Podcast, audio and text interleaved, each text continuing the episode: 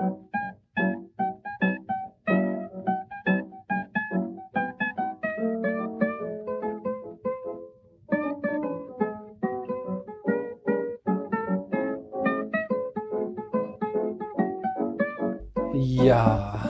hallo Paula. Hallo Daniel.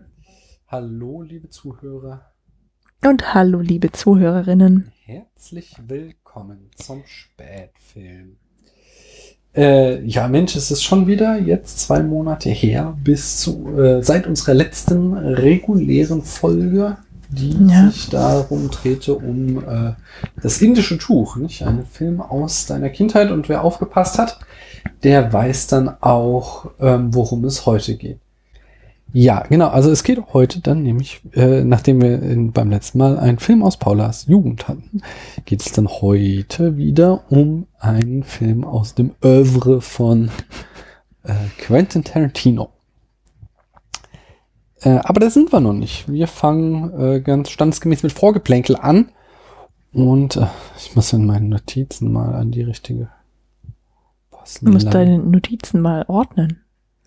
Genau, an die richtige Stelle muss ich springen. Nee, genau, ich muss noch eins nachtragen ähm, zum Followbury. Mhm. Nämlich, da fehlt ja noch ein Film und zwar äh, äh, Cinema Paradiso hätte ich eigentlich noch besprechen müssen. Äh, es ist auch so ein Running Gag, weil es jetzt schon das zweite Jahr in Folge war, dass der auf der Liste stand und das nicht geschafft habe. Aber es lag nicht an mir. Ich habe wirklich alles gegeben. Oh ja, du hast sogar Geld ausgegeben, zum Fenster rausgeschmissen dafür. Na, noch nicht ganz.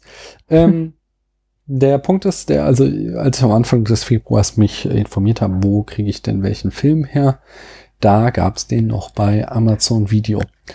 Und als ich dann am Ende des Februars ihn gucken wollte, äh, oder wir zusammen, gab es ihn da nicht mehr.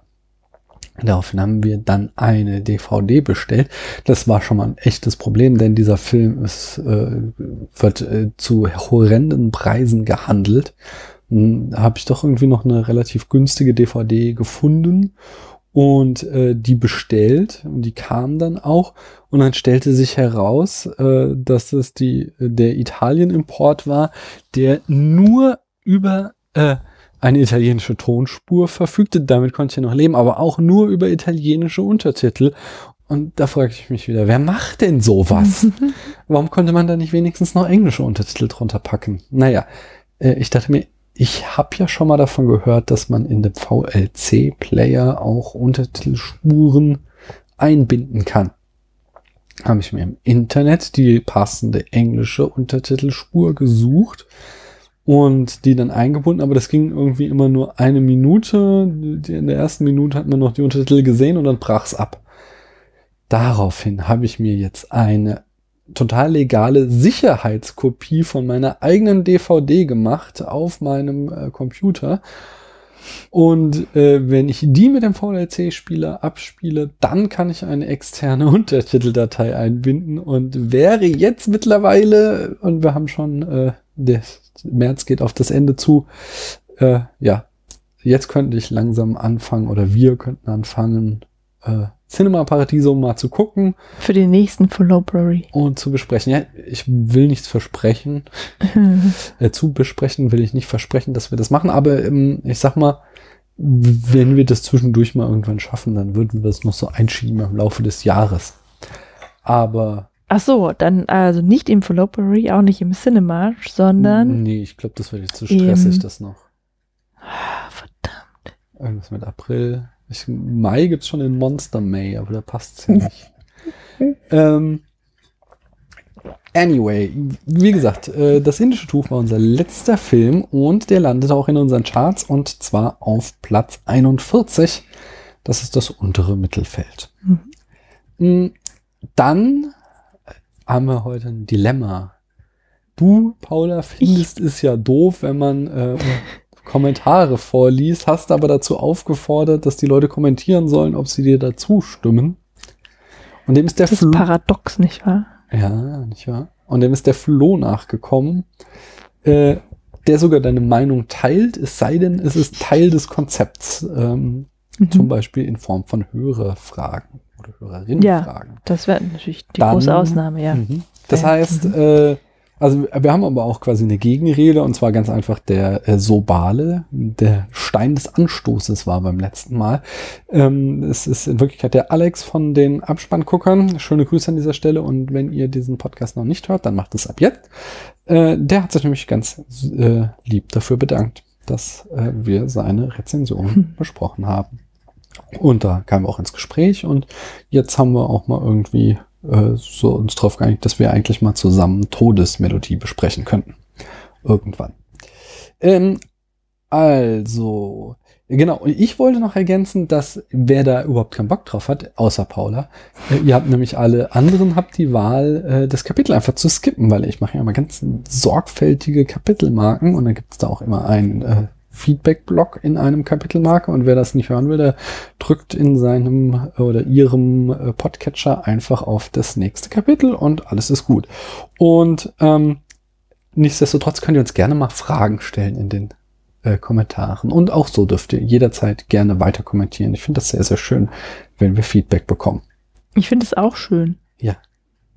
Ich, ich wollte schon mal gesagt haben. Ich werde es auch nicht mehr vorlesen, wenn, dann fasse ich es kurz zusammen, wie ich es heute gemacht habe. Top. Ähm. Dann geht es darum, dass wir den Brust-Fragebogen auch mal wiederholen müssen. Muss schon wieder andere Notizen öffnen. Denn die Frage, die es diesmal ansteht, äh, ist, welches ist deiner Meinung nach der beste Film aller Zeiten? Und diese Frage stelle ich an dich, Daniel. Ähm, achso, machst du das jetzt sofort? Warte mal. So, ich wollte nämlich mal gucken. Ich kann vielleicht nicht sagen den besten Film aller Zeiten, aber ich kann mal sagen, was ich so äh, in vergangenen Jahr auf Letterboxd mit fünf Sternen bewertet habe. Das war jetzt zum Beispiel im Fallopery 12 Angry Man. Den fand ich schon ziemlich großen Sport. Den äh, würde ich auf jeden Fall äh, in die engere Wahl packen. Genauso wie Rashomon. Der hat von mir auch fünf Sterne bekommen. Ähm, äh, die äh, La Grande Illusion ähm, von, wer ist der, Renoir? Mit Vornamen? François? Ich glaube, das könnte sogar hinkommen. Auguste? Nee, Jean Renoir. Das ist fast François Auguste. Äh, auch ein großartiger Film, nicht? Äh, über den äh, Gefangene im Ersten Weltkrieg, gedreht äh, kurz vor äh, dem Zweiten Weltkrieg. Ähm, und schon, wo die Spannungen zwischen Frankreich und Deutschland immer mehr stiegen und das ist aber trotzdem ein Film, der unglaublich für Völkerverständigung eintritt und äh, die Deutschen im Ersten Weltkrieg, den, also die nicht irgendwie verteufelt, sondern die voll menschlich darstellt, ohne dabei jemals äh, den Freiheitsanspruch äh, der Franzosen äh, zu verraten. Sehr, sehr, sehr, sehr toller Film. Können wir hier auch mal besprechen irgendwann. Ähm, Frozen hat im vergangenen Jahr in einem wiederholten äh, Durchgang den Film, den wir mal, weiß ich, ob du dabei warst, geguckt haben. Da hat er auch wieder von mir fünf Sterne bekommen. Ich bleib dabei, das ist ein Meisterwerk, auch wenn andere das anders sehen. Hm. Aber du findest ihn auch gut, oder? Ähm, ich habe halt ein Problem damit, dass es ein Musical ist. Tja, das, aber, aber was für ein gutes Musical. Aber das ist eine Geschichte, andere Geschichte und soll ein anderes Mal erzählt werden. Rosemary's Baby hat von mir auch fünf Sterne bekommen. Ähm, auch großartiger Film. So. Äh, ich denke, ich kann es dabei auch langsam belassen. Äh, The Big Lebowski, ebenfalls fünf Sterne. Und The Babadook, ähm, für mich auch ein heißer Kandidat für den diesjährigen ähm, Horror Oktober und Inside Out ebenfalls fünf Sterne bekommen. Ich denke, damit, ach ja, dann bin ich auch einmal durch. Das war im vergangenen März, haben wir den geguckt. Hm. Und hast du mittlerweile eine Entscheidung gefällt? Äh, nee, keine endgültige, aber Big Lebowski ist echt ein guter Tipp. Ja. Ähm, und ähm, immer noch Herr der Ringe, weil ich das wirklich so unglaublich gerne angucke. Hm. ich habe gerade überlegt, welche Filme. Ich habe überlegt, welche Filme ich mir immer wieder angucken könnte. Und das sind halt Star Wars und Herr der Ringe. Mhm. Und Herr der Ringe ist immer noch so, zieht mich immer mehr so, so rein in diese Welt. Mhm. Oder? Was ist mit das Fenster zum Hof? So? Ja, genau, an Hitchcock habe ich auch gedacht. Mhm. Also jetzt mehr an Psycho, ähm, aber auch das Fenster zum Hof ist natürlich ziemlich cool. Ja, ja das wären so diese, diese ähm, drei Richtungen irgendwie. Da haben wir einen, einen kurzweiligen Film, den man wieder sehen kann, dann irgendwie so ein Epos, das man immer wieder anschauen kann und ein Film, der tatsächlich, äh, also der wirklich wertvoll ist. Hm? Mhm. Bei dem mehr dahinter steckt. Ja, mhm. äh, ich denke, dabei können wir es für heute belassen. Ähm, mhm. Ich sag nochmal, ich war noch woanders. Äh, und zwar beim Christian in der Second Unit. Und wenn diese Folge erscheint, ist die wahrscheinlich auch schon erschienen. Da durfte ich mal wieder über Harry Potter reden. Den fünften Film haben wir angeguckt und anschließend besprochen. Und bevor wir uns äh, dem heutigen Film widmen, habe ich noch ein letztes Thema und das ist natürlich, was macht eigentlich Shia LaBeouf? Ja, was macht Shia LaBeouf? Genau. Ähm, das berühmteste Stück von, äh, also nennen wir erinnern uns nochmal zurück. Ähm, er hatte ja als äh, Wiedergutmachung beziehungsweise Neuerfindung seiner Person nach dieser Plagiatsaffäre äh, mit dem Künstlerduo Luke Turner und Nasja Sade Ronco zusammengearbeitet, die eine Kunstströmung verfolgen, die sich Metamoderne nennt. Und zwar wollen sie mit äh, typisch postmodernen, ironischen Mitteln ähm, zurück zur äh, vorpostmodernen Zeit, in dem sie äh, echte Botschaften und echte Gefühle wieder vermitteln mit ihrer Kunst. Also so, dass es eben auf der äh, Oberfläche ironisch wirkt, aber tiefgründig äh, dann doch ist. Und ähm, da hatten wir beim letzten Mal schon so eine Aktion. Die berühmteste Aktion, die äh, da in der Zwischenzeit entstanden ist, ist bestimmt äh, seine, äh, die Aktion mit dem Namen Hashtag Introductions. Äh, und die ist besser bekannt im großen Internet als das Just Do It äh, Video. Nämlich gibt es da so eine schöne Motivationsrede und zwar die. Do it! Just Do it! Don't let your dreams be dreams. Yesterday, you said tomorrow. So just do it! Make your dreams come true! Just do it! Some people dream of success while you're gonna wake up and work hard at it. Nothing is impossible.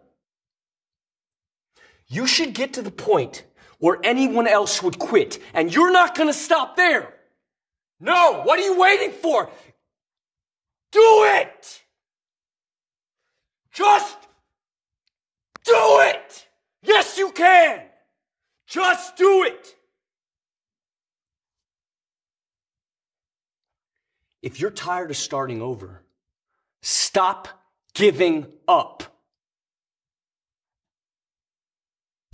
Um, Also da sieht man, um es hier nochmal für alle zu erklären, äh, Shia LaBeouf vor einem Greenscreen, Screen, Screen stehen und eine Motivationsrede halten. Äh, der Witz ist, dass das ganze Video eigentlich 31 Minuten lang ist und hier diese äh, etwas mehr als eine Minute sind aber zum Meme geworden. Äh, wie gesagt, wirkt auf der Oberfläche wieder wie so eine total durchgeknallte Aktion von dem durchgeknallten Shia LaBeouf. Aber da steckt natürlich mehr dahinter.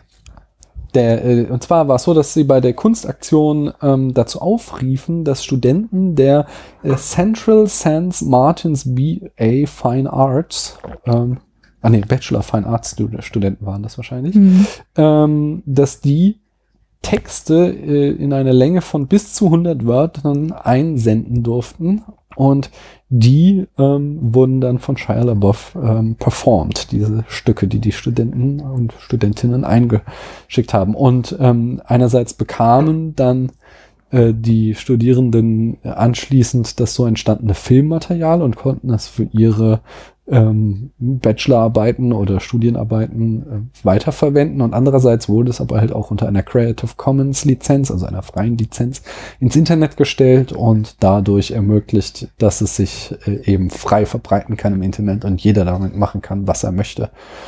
Und äh, so äh, eben beste Voraussetzungen, um ein Meme zu werden.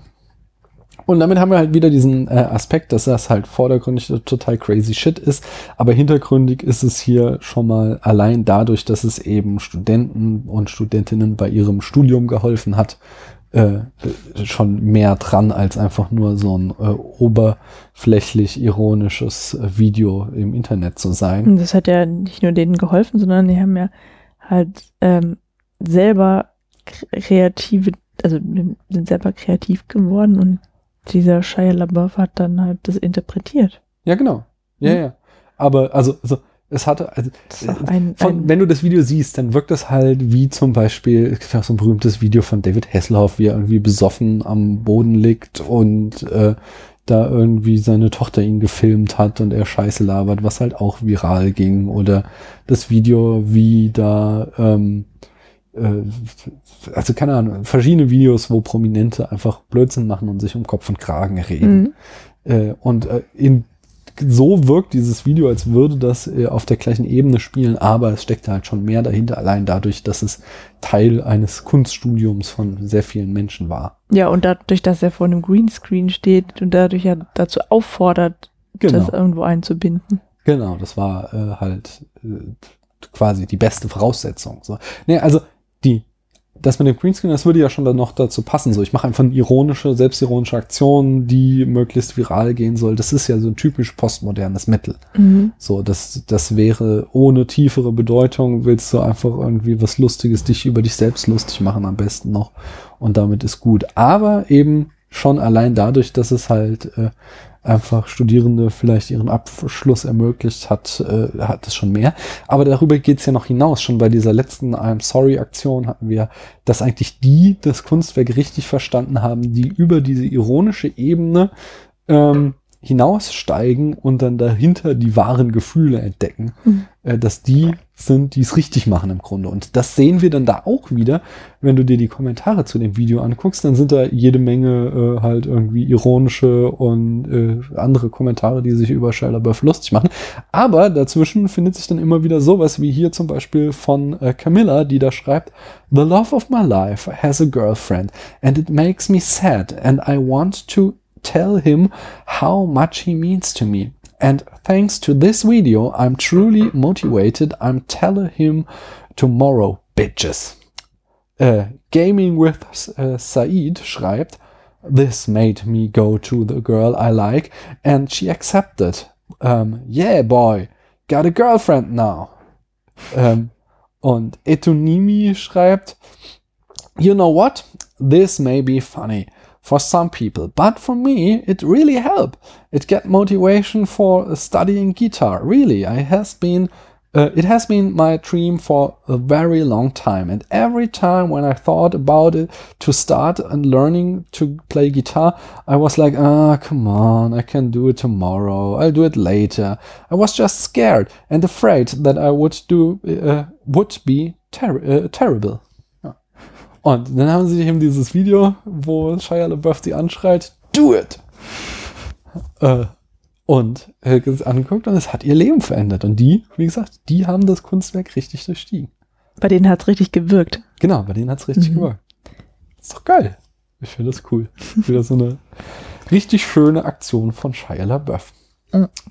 Es erinnert mich daran, ich habe neulich bei Twitter so ein Video gesehen von diesem äh, Mr. Spencer, dem Sprecher von Donald Trump, der, der schon hat irgendwie, da, weiß das Oval Office, wo die immer die Pressekonferenzen halten? Nee, ne? Aber egal. Doch, nee, nee, das ist der Press Room, glaube ich. Ja. ja.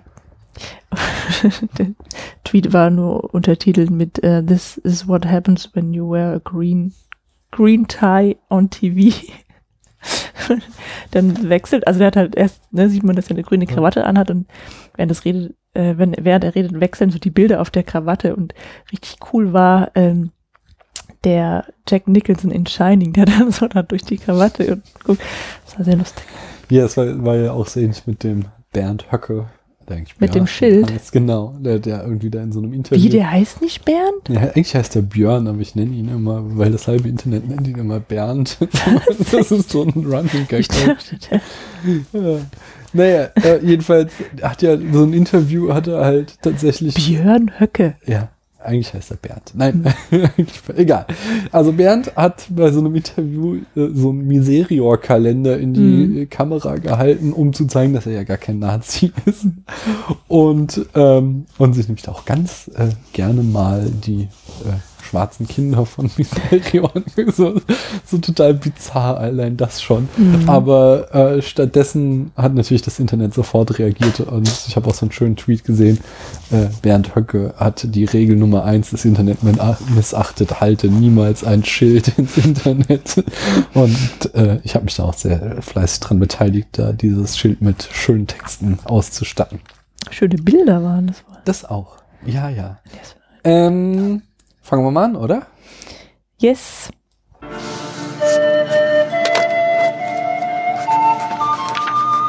復讐とは決してまっすぐな道ではないむしろ森だ森の中では道に迷いやすい自分の位置が分からずどこから来たかを忘れ That woman deserves her revenge.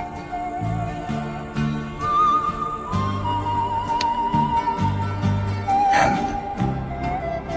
we deserve to die. She must suffer to her last breath.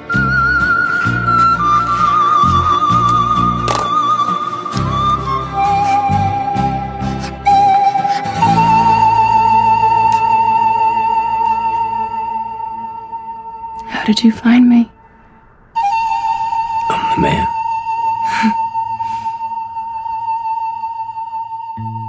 One more thing, Sophie. Is she aware her daughter is still alive? Was haben wir denn gesehen, Paula? Ähm, in unserer Tarantino-Reihe ähm, sind wir jetzt bei Kill Bill 1 angelangt. Genau, Volume 1. Volume 1. Wie fandst du den denn? Ja, das ist ja schon mal die schwierigste Frage am Anfang. Ja, so fangen äh, wir immer an mit der schwierigsten Frage. Ja, aber in dem Fall ist es besonders schwierig, weil ich habe sehr gelitten während der Filmschau. Hm. Ja, ähm, also am zweiten Abend, wir haben es leider nicht an einem geschafft, ja, Anmerkung, ähm, habe ich, war es nicht mehr ganz so schlimm wie am ersten Abend. Ja. Das ist interessant, weil ich glaube, der Film macht halt auch so eine, uh. der fängt sehr realistisch an und diese Gewalt ist sehr geerdet und sehr sadistisch und äh, dann am Ende, also je weit mit fortlaufender Dauer wird es halt immer comichafter. Äh, ganz unabhängig von der Anime-Sequenz. Mhm. Und dadurch halt auch immer leichter verdaulich, obwohl es ja quantitativ immer mehr Blut spritzt. Vielleicht gewöhnt man sich gleichzeitig aber auch dran. Ja, ich glaube, das ist auch ein, ein Effekt, der da reinspielt. Mhm. Ja, ähm, das war jetzt das zweite Mal erst, dass du ihn gesehen hast, oder? Tatsächlich, ja. ja. Du hast den damals mit mir auf Video. Es war der erste Film, den Paula und ich äh, zusammen gesehen haben. Und ich habe ihn insgesamt jetzt schon zum fünften Mal gesehen. Ich habe ihn zweimal im Kino gesehen, dann einmal mit mhm. dir auf DVD dann. Vor einem Jahr ungefähr nochmal. Da war ich total begeistert und jetzt zum fünften Mal. Ja, ja. Mhm, ja, begeistert bin ich nicht. Okay. Da kommen wir später zu. Ich glaube, ähm, es wird kein drittes Mal geben. Oh, oh. Mhm. Lass uns doch, äh, bevor wir das entscheiden, mal äh, die Eckdaten verlesen. Das ist dein Job. Ja, genau. Äh, der Film erschien im Jahr 2003 und der äh, einigen bekannte Regisseur Quentin Tarantino ja. weist folgende Filmografie als Produzent auf. Ja. Äh, es soll hier also aber nur eine Auswahl eine exemplarische Genau, wir hatten ja jetzt schon ihn in äh, seiner Rolle als Regisseur natürlich, als Drehbuchautor, als Schauspieler, als Schauspieler und jetzt eben, äh, was hat er denn so produziert, der gute Mann? Mm, also, das war im Jahre 1993, hat er als Executive Producer bei Killing Zoe mitgemacht. Mhm. Da, also zu diesem Executive Producer äh, äh, das ist halt oft so ein Ehrentitel quasi, um einen Prominenten zu haben, der dann quasi äh, ja mehr oder weniger da parat, also seinen Namen vergibt, damit äh, es quasi dadurch gefeatured wird und der Film ein größeres Publikum äh, bekommt. Und bei Tarantino gibt er seinen Namen gerne her für Projekte, die er, ähm, die er mag. Äh, Gerade bei dem Film ist noch lustig, dass der von ähm, Roger Avery stand. Äh, und ich mal irgendwie einen anderen Film von Roger Avery äh, gesehen habe, nämlich The Rules of Attraction, wo er einen der Protagonisten am Anfang eine Rede halten äh, lässt, dass äh, Killing Zoe nicht von Tarantino ist, sondern äh, dass er immer ihm zugerechnet wird. Dabei war er halt nur Executive Producer.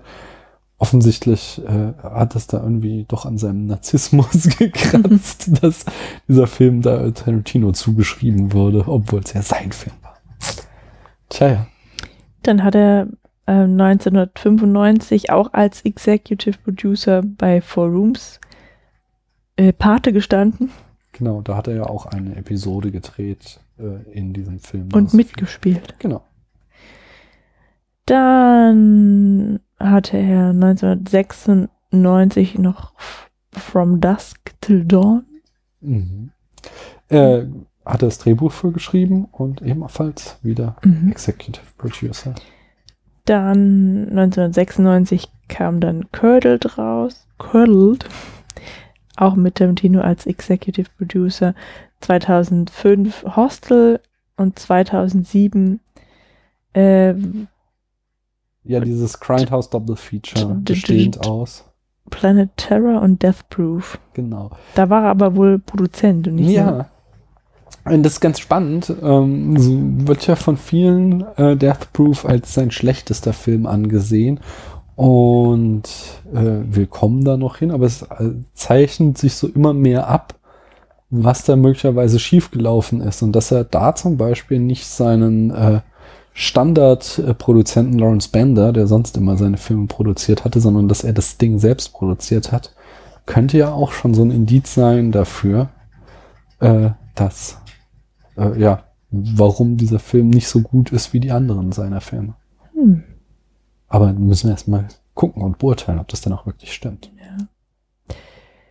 Dann erschien oder gibt es seit 2015 die Serie äh, Hashtag 15 Second Scare. Genau, so? so? eine ja. Horrorserie, mhm. wo er wieder seinen Namen hergegeben hat. Ähm, ja, hier bei Kill Bill Volume 1 und wahrscheinlich auch bei Volume 2, mhm. hat Robert Richardson die Kamera geführt. Genau, da haben wir den dritten Kameramann jetzt in ähm, Tarantinos mhm. äh, Karriere und äh, ich finde, man sieht es auch wieder. Es gibt wieder einen deutlichen Wandel in der Kamera und vor allen Dingen einen qualitativen enormen Anstieg. Richard Richard Robert Richardson hat auch eine Filmografie. Ja die hier in Auszügen präsentieren werde. Genau.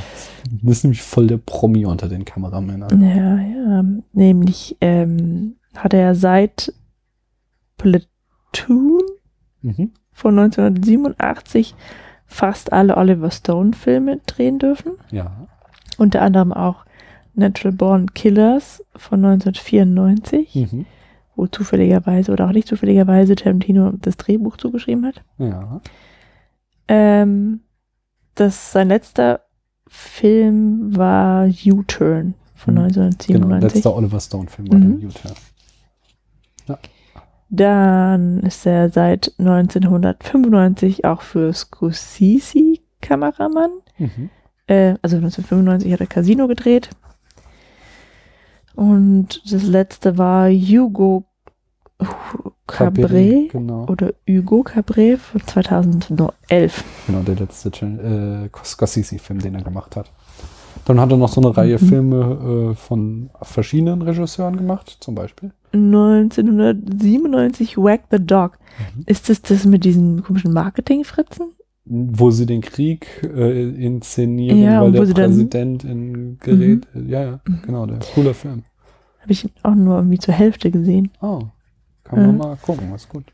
1998 Der Pferdeflüsterer mit Robert Redford. Genau. Mhm. 1999 Schnee, der auf Zedern fällt. Mit Ethan Hawke in der Ja. Hauptrolle. 2006 The Good Shepherd, ein Film von Robert De Niro. Mhm. 2010 Eat, Pray, Love, ein Film mit Julia Roberts. Das ist das Buch gelesen, ja? Fand's gut? Habe ich das Buch echt gelesen? Ja. Oder habe ich es nicht irgendwann?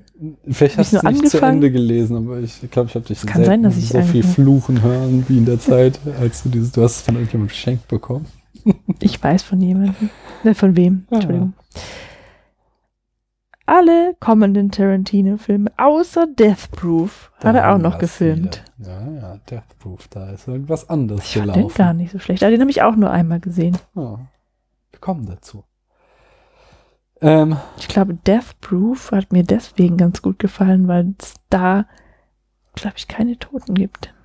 doch. Das fängt von denen wird nur an. berichtet. Nee, das siehst du gleich. Das sind so irgendwie so zwei Frauengangs. Die erste wird umgebracht und die zweite Mhm. wehrt sich dann. Naja, habt ihr erst einmal gesehen. Von wann ist der? 2007. Ja, ist noch nicht so lange her, ne? Naja, Ja. dass ich den gesehen, ja, zehn, Zehn Jahre Jahre. sind jetzt. Ähm.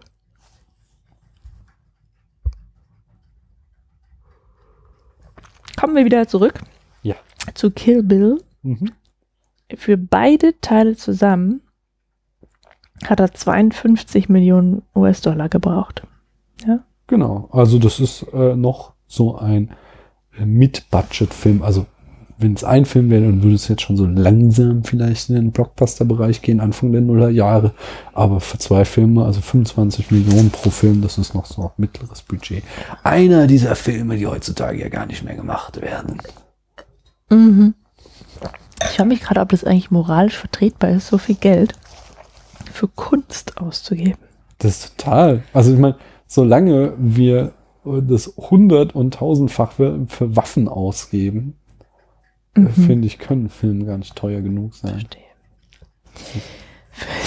Wir reden gerade in dem Film, in dem es sich nur um Gewalt dreht. Aber Ja, aber es sind The Movies, wie Tarantino immer sagt, und nicht das wahre Leben. The Movies. So, The Movies. das ist ja, da kann man, Aber ich wette, dass die Waffenindustrie auch von diesem Film profitiert hat, weil bestimmt jeder Zweite sich dann so ein Samurai-Schwert da besorgt hat. Ich weiß nicht, ob die Morde durch Samurai-Schwerter in den Jahren danach in Amerika angestiegen sind, aber Aber die Waffenindustrie. hätte bestimmt was dazu gelesen, wenn es so gewesen wäre, wenn es dafür zu Forschung gibt, jedenfalls. Hm. Na gut, Kommen wir nochmal zur Besetzung des Films. kommen wir nochmal zurück zum Film. Genau. Äh, Uma Thurman spielt die Braut ohne Namen. Genau, im ersten Teil zumindest noch ohne Mhm. Großartig. Sie spielt großartig, Ja. meinst du? Mhm.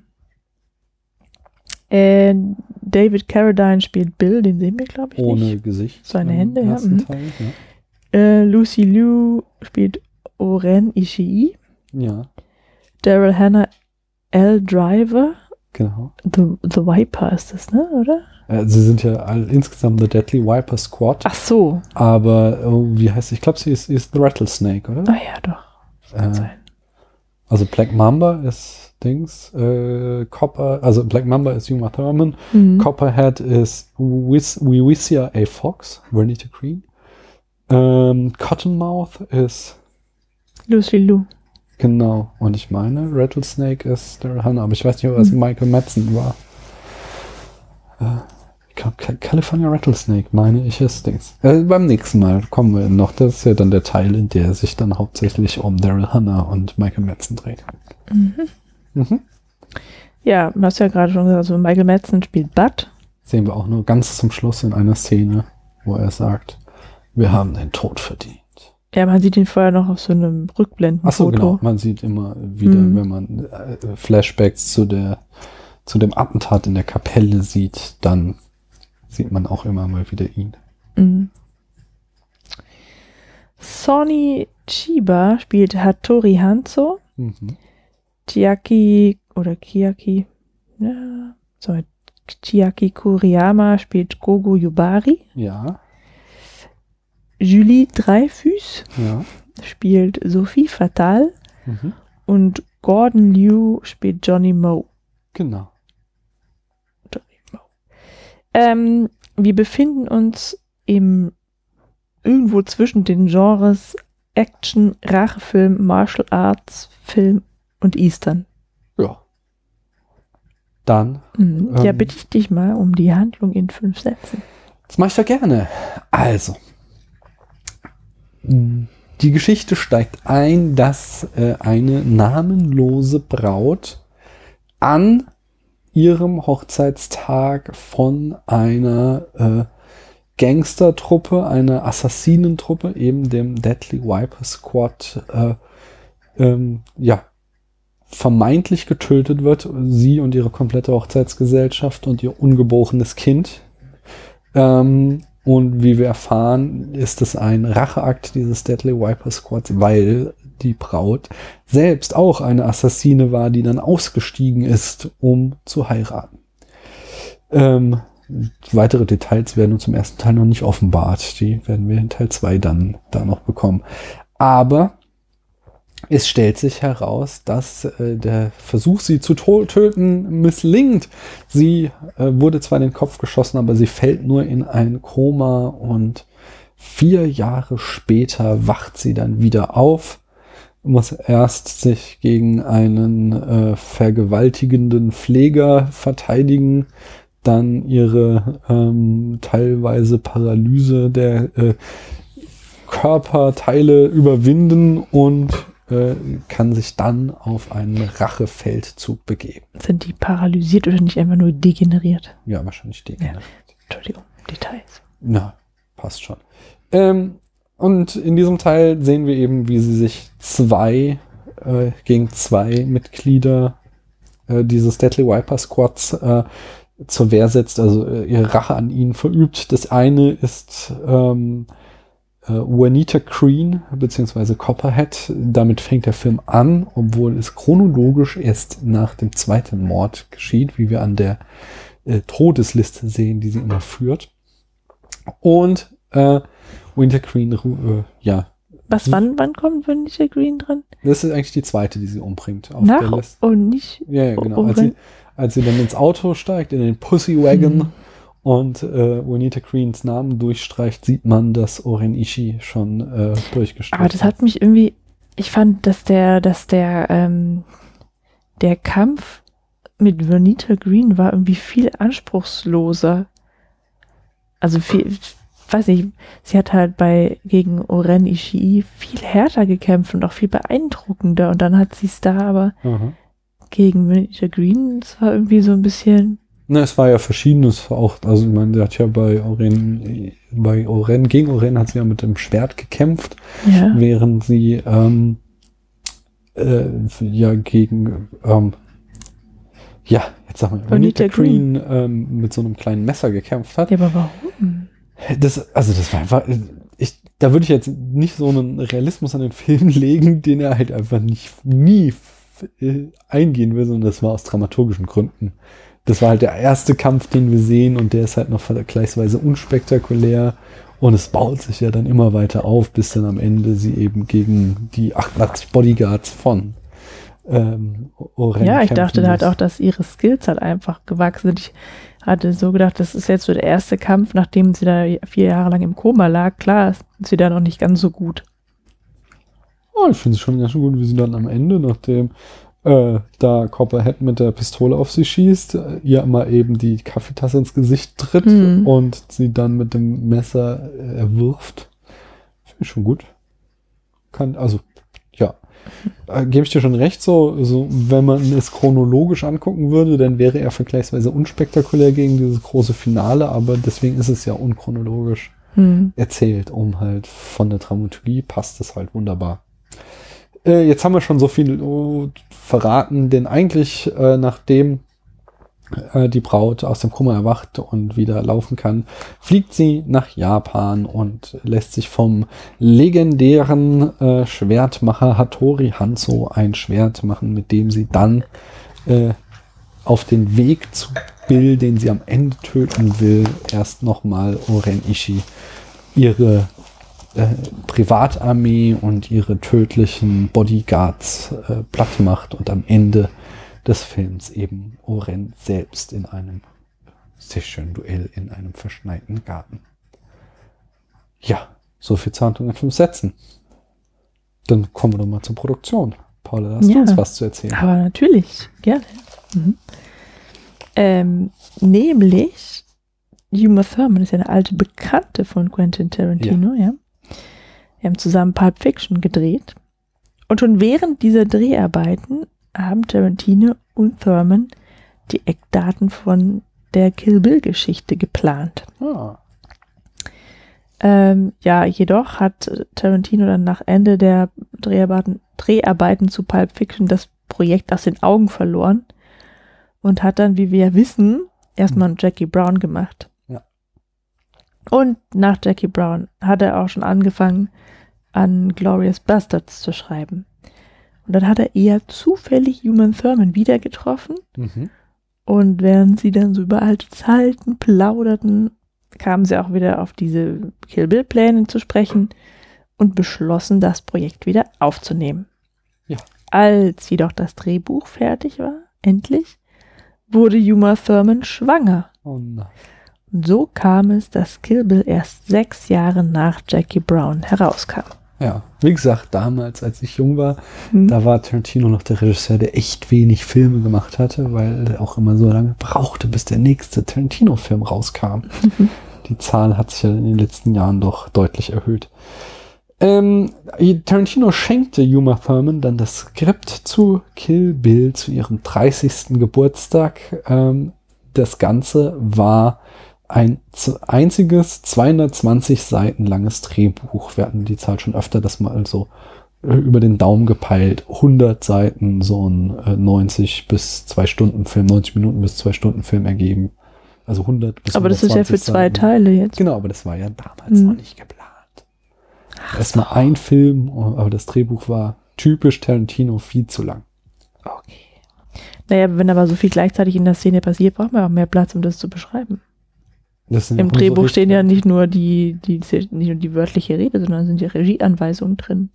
Ähm, ja, für Tarantino lag der Reiz in Kill Bill, dass er seine Grenzen austesten wollte. Aha. Er hat im Interview mal erzählt, dass Action zu Filmen, zumindest seiner Meinung nach, zu den schwierigsten Regiearbeiten gehöre und er selbst testen wolle, ob er das Talent dazu besitze. Ja? Und er hat in Kill Bill sich dieses Handwerk selbst beigebracht. Ähm, äh, Uma Thurman hatte das beigebracht, indem er ihr eine Hausaufgabe aufgab. Er sagte nämlich, um sich auf ihre volle äh, Rolle vorzubereiten, solle sie sich äh, John Woos The Killer, Coffee mit Pam Creer und Sergio, Sergio Leones A Fistful of Dollar anschauen. Ist A Fistful of Dollars ein Actionfilm? Nee, ist aber eine, eine Handvoll Dollar. Es geht eher um die äh, Western-Einflüsse, die Ja. jetzt vor allem im zweiten Teil sehr stark werden. Äh, dann und, und so dieses äh, der schweigende Held, sind das Action-Helden oder also nicht viel reden müssen, um viel sagen zu können. Darum geht's da, glaube ich. Und äh, Coffee ist eine Rachegeschichte ebenso und mit einer starken Frau in der Hauptrolle und The Killer ist dann der Actionfilm, den sie sich angucken sollte. Gehört so zum besten Actionfilm aller Zeiten. Da hatte ich noch eine lange Diskussion auf Letterboxd, weil er mich nicht so begeistert hat und habe ich viel Schelte für geerntet. Ja, kommen wir doch zurück zu unserem Kameramann Robert Richardson. Ja. Richardson durfte auch Hausaufgaben machen. Ja. Er sollte sich eine ganze Reihe Che Chang und Shaw Brothers Filme anschauen, um sich vorzubereiten. Mhm. Ganz einfach, ähm, damit er diesen speziellen Stil kennenlernt. Dieser Martial Arts Produktion, genau. Kommen wir zu den Beteiligten an der Produktion. Äh, Sonny Shiba, der den Hattori Hanzo spielt, war obendrein auch noch der Schwertkampftrainer von Uma Thurman. Die Musik, ja, Mhm. kommt von RZA Teilweise zumindest. oder RZA. Nee, ich glaube RZA, RZA ausgesprochen. RZA vom Wu-Tang Clan. Ja, Ähm, er machte für einige Szenen die Musik und das Sounddesign. ja.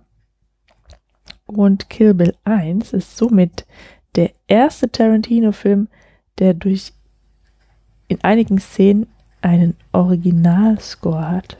Genau. Äh, Yuan Woping äh, war der Wiremaster für die Actionsequenz im House of the Blue Leaves, das große Finale. Und zwar ist das ein äh, legendärer Martial Arts Regisseur und Choreograf, der unter anderem mehrere Jackie Chan Filme gedreht hat und die Wires machte für äh, Crouching Tiger, Hidden Dragon sowie The Matrix. So, ja, dann haben wir noch eine andere herausstrechen, her herausragende Szene. Äh, nämlich eine Anime-Sequenz. Und bei der führte Kazuto Nakazawa Regie. Produziert wurde diese Szene vom Studio Production IG, von dem unter anderem auch Ghost in the Shell stammt. Mhm. Äh, Zoe Bell spielte Uma Thurmans Stuntfrau. Da war Uma Thurmans Stuntfrau. Und seit Kill Bill war dann Zoe Bell auch an allen Tarantino-Filmen beteiligt, an allen weiteren. Bei Death, Death Proof, Django Unchained und The Hateful Eight hat sie jeweils eine Rolle als Schauspielerin und bei Inglourious Bastards trat sie wieder als Stuntfrau auf. Die Szene, in der die Braut äh, einen Baseball in der Luft zerschneidet, war, so geht die Legende, kein Trick, sondern Zoe Bell soll dieses Kunststück tatsächlich am Set gelungen sein. Äh, was auch noch ihr hoch anzurechnen ist, ist, dass sie sich während des Drehs am Rücken verletzte Aha. und trotzdem einfach weitergemacht hat, ja, unter größten Schmerzen anscheinend, und niemandem davon erzählt hat, weil sie Angst hatte, den Job zu verlieren. Oh Mann.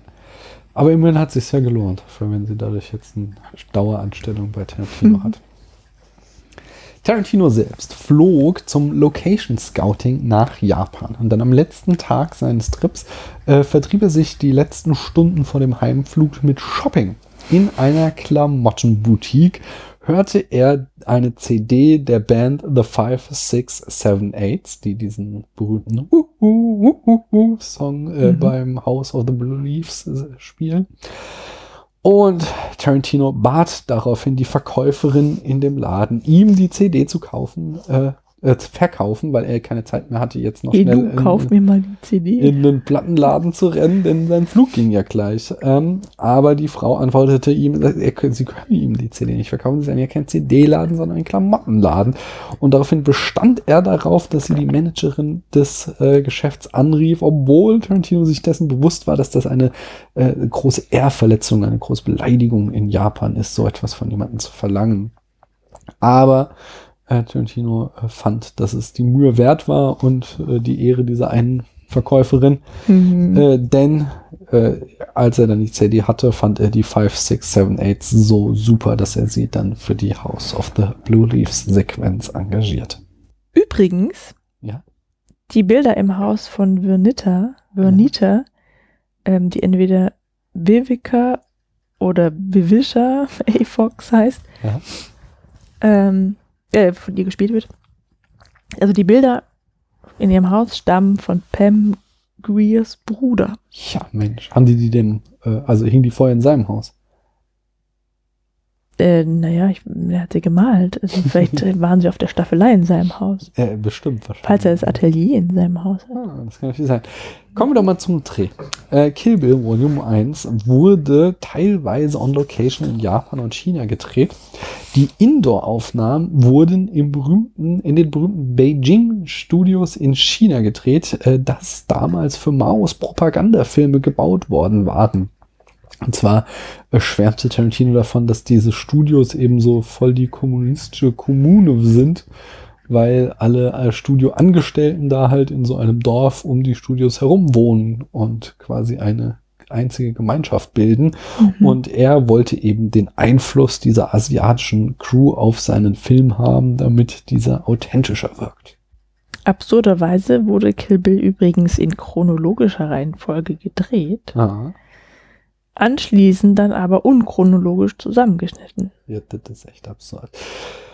Die House of the Blue Leaves Sequenz braucht acht Wochen, um abgedreht zu werden. Geplant waren eigentlich nur zwei Wochen, aber Tarantino wollte, dass alles perfekt äh, sitzt. Er sagte, er wollte one of the greatest, most exciting sequences in history of cinema erzeugen. Chiaki Kuriyama, die Gogo gespielt hat, Aha. Traf bei den Dreharbeiten versehentlich Tarantino, der neben der Kamera stand, mit ihrem Morgenstern am Kopf. Es scheint aber nichts weiter passiert zu sein. Gott sei Dank.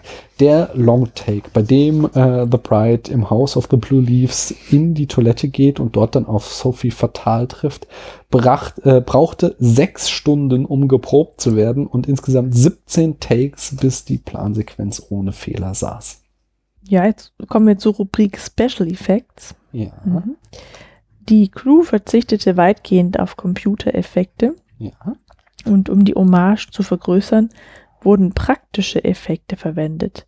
Um Blut, um spritzendes Blut darzustellen, wurden zum Beispiel Feuerlöscher verwendet, sowie Kondome gefüllt mit Kunstblut, die die Stand Stuntmen unter der Kleidung trugen. Insgesamt wurden 1007, über 1700 Liter Kunstblut ver, äh, kamen zum Einsatz in diesem Film. Und für den Film wurden Schwerter und Schwerterzubehör, im Wer Schwerterzubehör, also die Scheiden und äh, diese Aufhängungsteile. Ja, und wahrscheinlich die Dolche und wahrscheinlich auch der Morgenstern, sowas alles. Ah, naja, ebenfalls im Wert von 60.000 Dollar angefertigt. Entschuldigung. Einen letzten Fun Fact haben wir noch. Und zwar außerdem kamen nämlich äh, Miniatursets von Jo äh, Miniatursets von Tokio zum Einsatz. Und die stammten aus dem jüngsten Godzilla-Film. Godzilla, Mothra and King Ghidorah.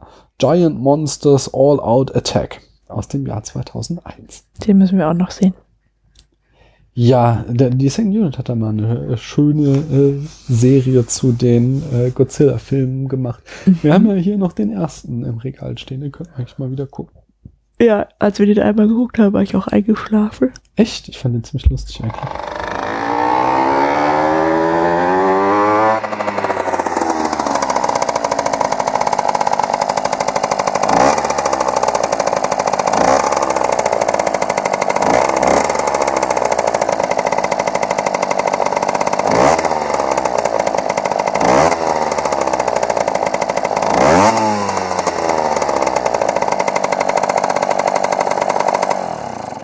Ich habe mich noch nicht warm gelabert. Ich war gerade in Gedanken versunken. Dafür haben wir jetzt Vorgeplänke, nicht?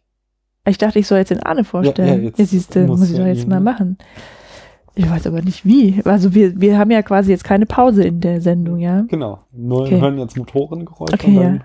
Ich finde eigentlich, allein schon diese Unterhaltung zwischen euch ist schon der perfekte Einstieg gewesen. Wieso? Ja. wahrscheinlich, wenn ich das morgen oder so schneide, werde ich das dann auch Oh so, so ach, das lasse ich alles drin. ja, aber aus Faulheit so, ne? Naja. Ja. Okay, also wir hören das Motorengeräusch, ja. Hä? Was ist denn das für ein Lärm da? Ich gehe mal zum Fenster und schau raus. Huch! Ein gelbes Motorrad ist vorgefahren. Mit einem Mensch drauf in gelber Montur. Wer mag das sein? Es ist nicht die Braut, ich bin es. Schick Unglaublich! keine 88 Schergen auf mich. Eben noch auf der Arne Straße. Ja, schon auf unserer Couch. Hey Arne, Hallo Arne. hi. Schön, dass du da bist. herzlich Ja. willkommen. Was für eine Überraschung. zu spät, aber immerhin habe ich es noch geschafft. Ja, aber wenn du nicht ein scharfes Motorrad genommen hättest, dann hättest du wahrscheinlich noch länger gebraucht, ne? Ja, ich muss das aus der Werkstatt abholen. Das war Mhm. ganz dringend. Dringend. Wie geht's dir denn, Ja. Arne? Klasse, der Einstieg war natürlich schon ganz großartig. Mir Mhm. geht's wieder ganz gut.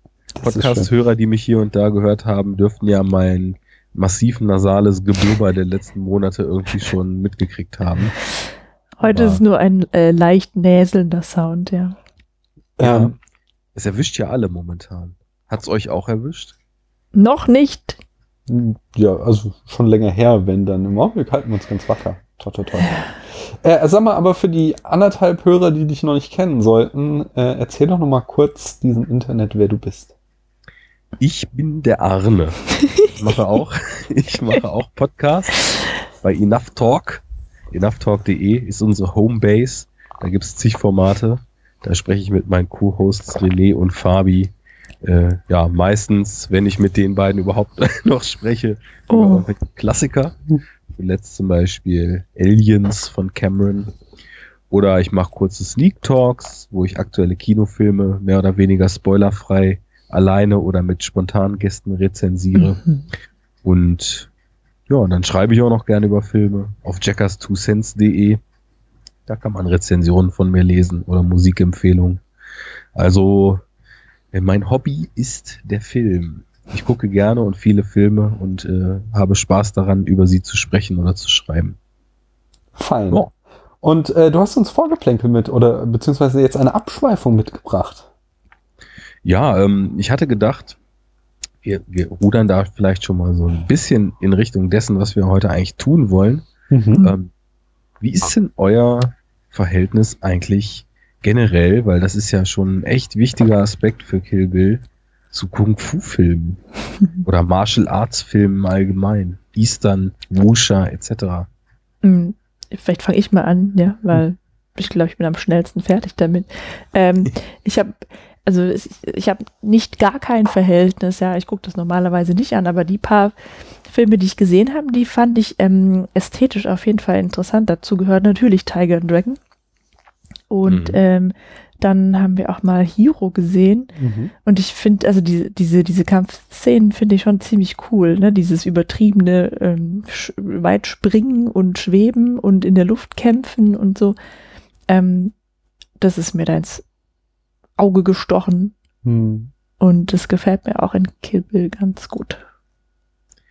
Aha. Äh, ja, Dito. Aber sonst so Eastern, so normale Eastern kenne ich gar nicht. Ich habe auch noch nie, zumindest soweit ich mich erinnern kann, so einen Jackie Chan Film gesehen.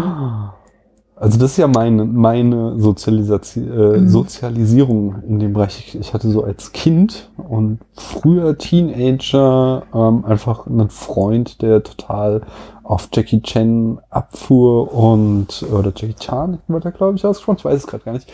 Ähm, und ich ohne, dass ich das, weil das alles jetzt halt auch schon ähm, hier mindestens 20 Jahre und mehr zurück ist, also eher schon auf die 30 Jahre zugeht, habe ich halt auch echt keinen Überblick, welchen seiner Filme ich gesehen habe, aber es waren echt viele.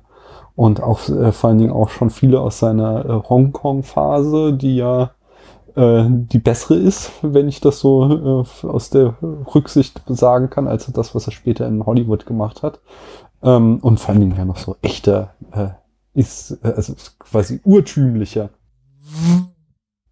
Ist eigentlich eine Frau, die von den Cybermen zum Cyberman gemacht wurde, ein Cyberman oder eine Cyberwoman? Das ist eine sehr gute Frage.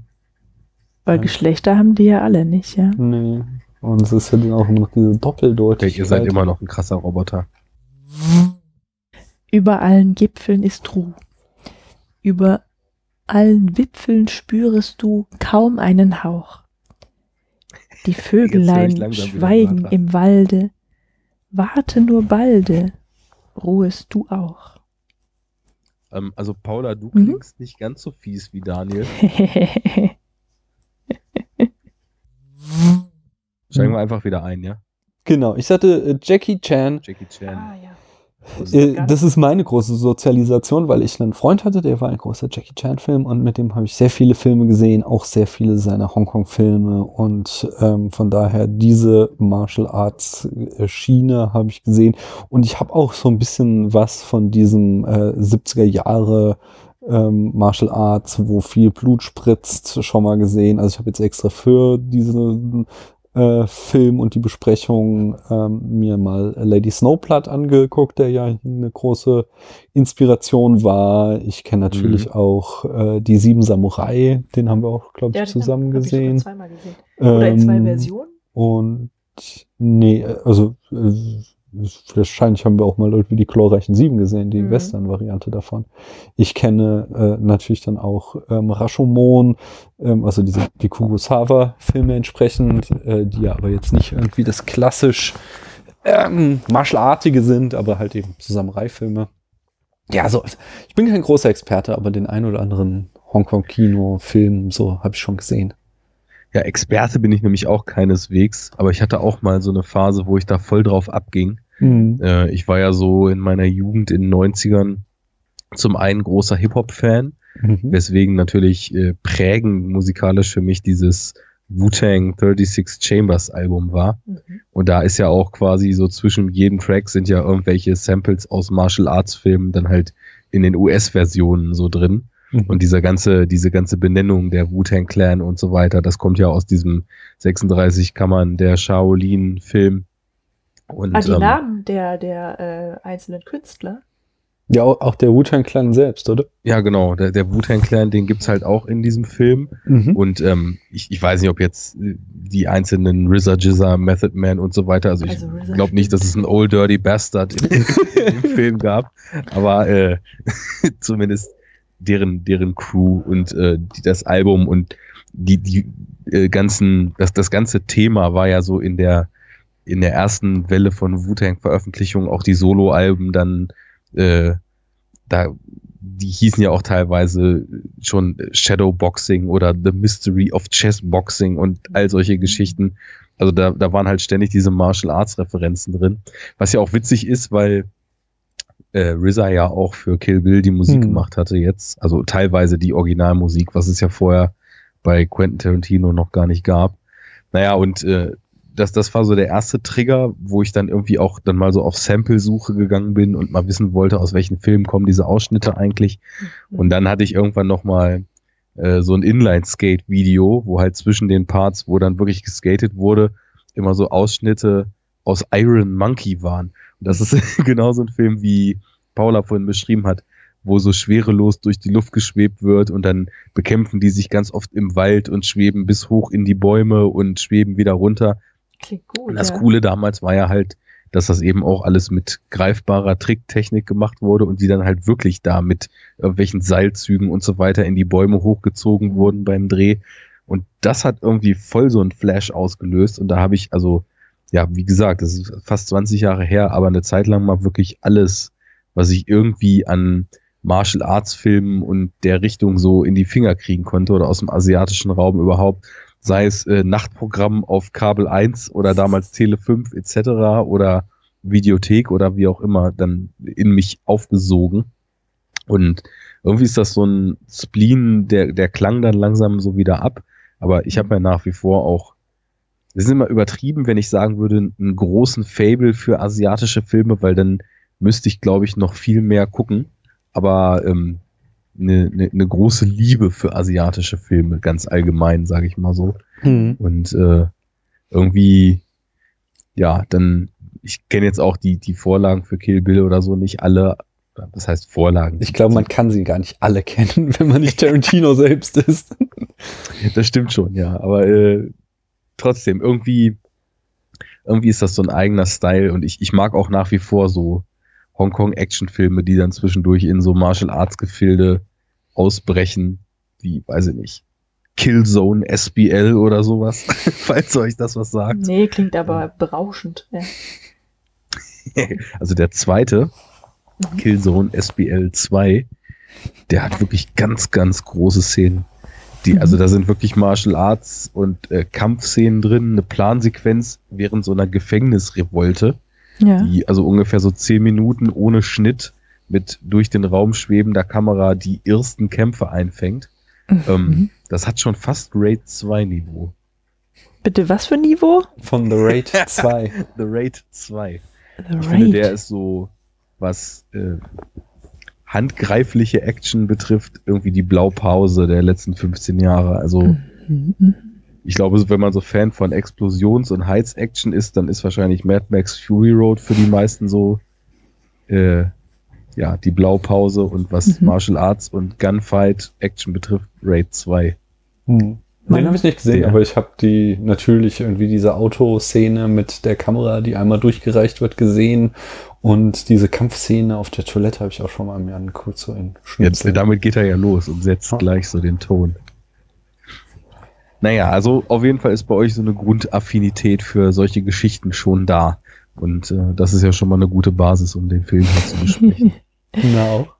Ähm, da können wir doch jetzt eigentlich auch gleich überleiten. Es sei denn, du, du sagtest, du hast irgendwie zwei Millionen Vorgeplänkel oder so dabei, wenn du. Ja gut, äh, ich, ich könnte natürlich jetzt auch nochmal davon anfangen, ob ihr denn eigentlich wisst, wie man ähm, sein Auge auch verlieren kann, ohne Oh. dass jemand jemand anders einem gegenübersteht, der den Special-Griff von Pai Mai gelernt Oh hat. nee, das möchte ich gar nicht wissen. Oder hat es Ja, was das hatten mit wir einer. jetzt off-air auch schon mit der Nebenhöhlenentzündung. Ja, wollte ich gerade fragen. Oh nee. äh, Das ersparen wir den Hörern mal lieber. aber, aber du kannst schon noch sehen.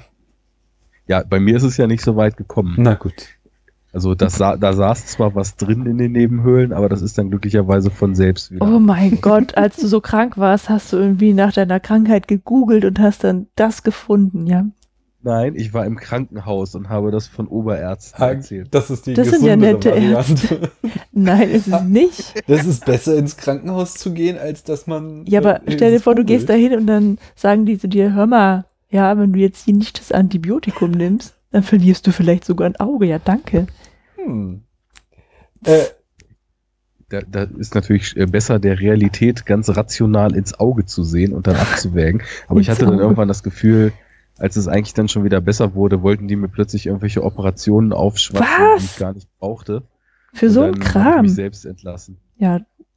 Du warst wegen der Ne... Na gut, das gehört ja nicht hierher. Aber du warst im Ja. Krankenhaus. Das weißt du, das, das war halt so krass, Hm. dass ich habe schon fünf Tage Antibiotika genommen Ja. und meine Nase war diese kompletten fünf Tage so zugeschwollen, dass Hm. die Nasenwände so fest gegeneinander gepresst haben, oh Also, wo Hm. eigentlich Luft zwischen sein sollte, dass ich nicht einen einzigen Atemzug in diesen fünf Tagen Boah. durch die Nase machen konnte. So Und es ist einfach nicht abgeschwollen. Und dann Hm. gibt es eigentlich so Techniken, wo die einem da so mit so abschwellendem Zeug getränkte Tücher ganz tief reinprängeln. Und das Mhm. haben die auch alles gemacht. Aber es ist halt trotzdem nicht abgeschwollen. Ah, Und dann musste ich halt so ein paar Tage Antibiotika über die Vene kriegen. Oh In nein. sechsfacher Konzentration. Oh cool. ja, das war nicht so ulkig, die ganze Mhm. Geschichte. Mal, beim Vorgeplänkel, genau, das ist doch ums Ulkige gehen, Arne. Nicht um sowas. Naja, ich hatte ja gefragt. ja, ja. Ich, ich, ich kann leider nicht mit sowas wie dem Mähnenwolf oder mit in meinen Memoiren äh, wieder aufgetauchten Actionromanen dienen. Action. Da, Das war ein, äh, ein Detektivroman, ja. genau. Eindeutig. Nee, aber ähm, Aber ich fand, der hatte schon Drehbuchpotenzial. Äh, Aha. nicht wahr? Nicht wahr? Ich finde auch, also hatte ich ja immer wieder betont, dass wir reden hier übrigens von äh, den Rettern von New York. Müsst ihr mal so in die Ausgaben vom Jahr 2016 reinhören. Da werdet ihr äh, herausfinden, worum es da geht, falls ihr jetzt den Anschluss verloren habt. Ich fand, man hat sehr äh, die Prägung durch äh, ein Colt für alle Fälle, Knight Rider, A-Team und Simon and Simon gemerkt im Also ich finde, man sollte das verfilmen und dann sollte man das auf einem feministischen Filmfestival. ich glaube, da würde ich gesteinigt werden. Es war, es war hart. Ich, ich gebe es zu. Ähm, wir, aber, Aber, noch, übrigens, was ich auch noch sagen Ah, muss, ja. ich fand es auch sehr schön, wie Paula die Zauberflöte vorgetragen hat. Oh, danke. Danke. Wann denn? Wann hast du die Zauberflöte vorgetragen? Naja, ähm, das war im Adventskalender. Ne, den Zauberlehrling. Ach so, klar, ja. Ja. Ja. Also, Hm. Mensch, Daniel, gut aufgepasst jetzt aber. Ich möchte nochmal zurück zu den ähm, Kung-Fu-Filmen ähm, kommen, denn ich finde, da können wir eigentlich total cool jetzt in die Besprechung so reinrutschen, indem wir uns ähm, diesen äh, Begriff, der ja auch über Kill Bill schwebt und auch schon so ein bisschen über Jackie Brown schwebte und auch demnächst über Death Proof schweben wird, ähm, nähern. Weißt du etwas über Grindhouse, Arne? Und kannst du etwas sagen und was es damit auf sich hat?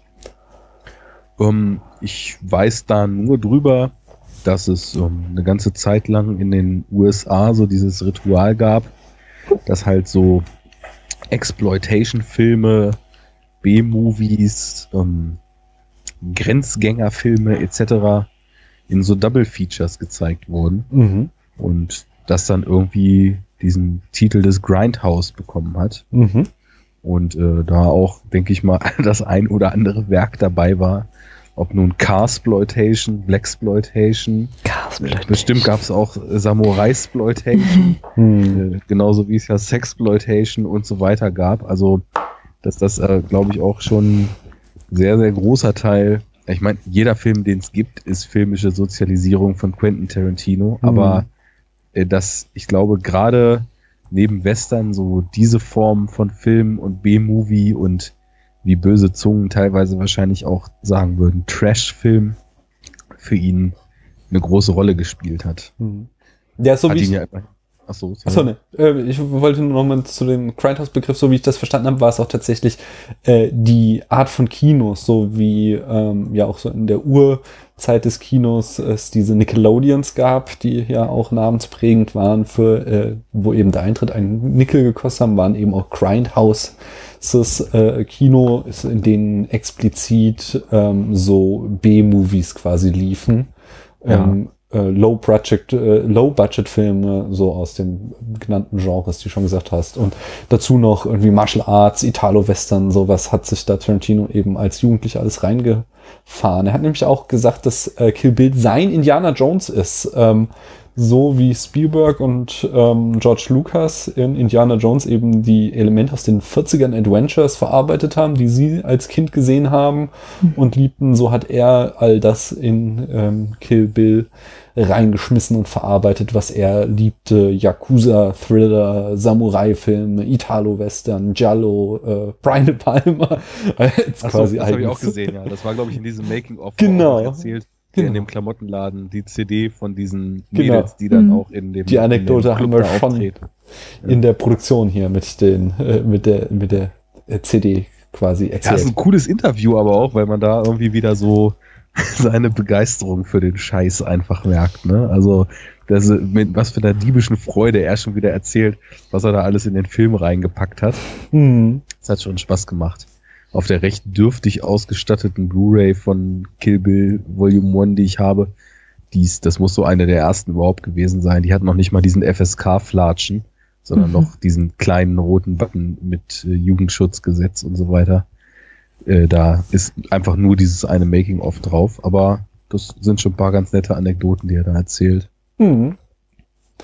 Ja, ähm, ich war dir eben ins Wort gefallen. Hattest du da noch irgendwas zu ergänzen?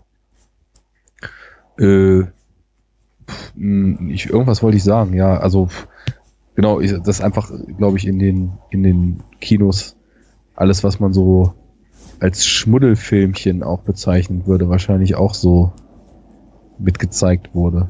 Alles, was unsere Kollegen vom Bahnhofskino rezensieren, lief dort wahrscheinlich.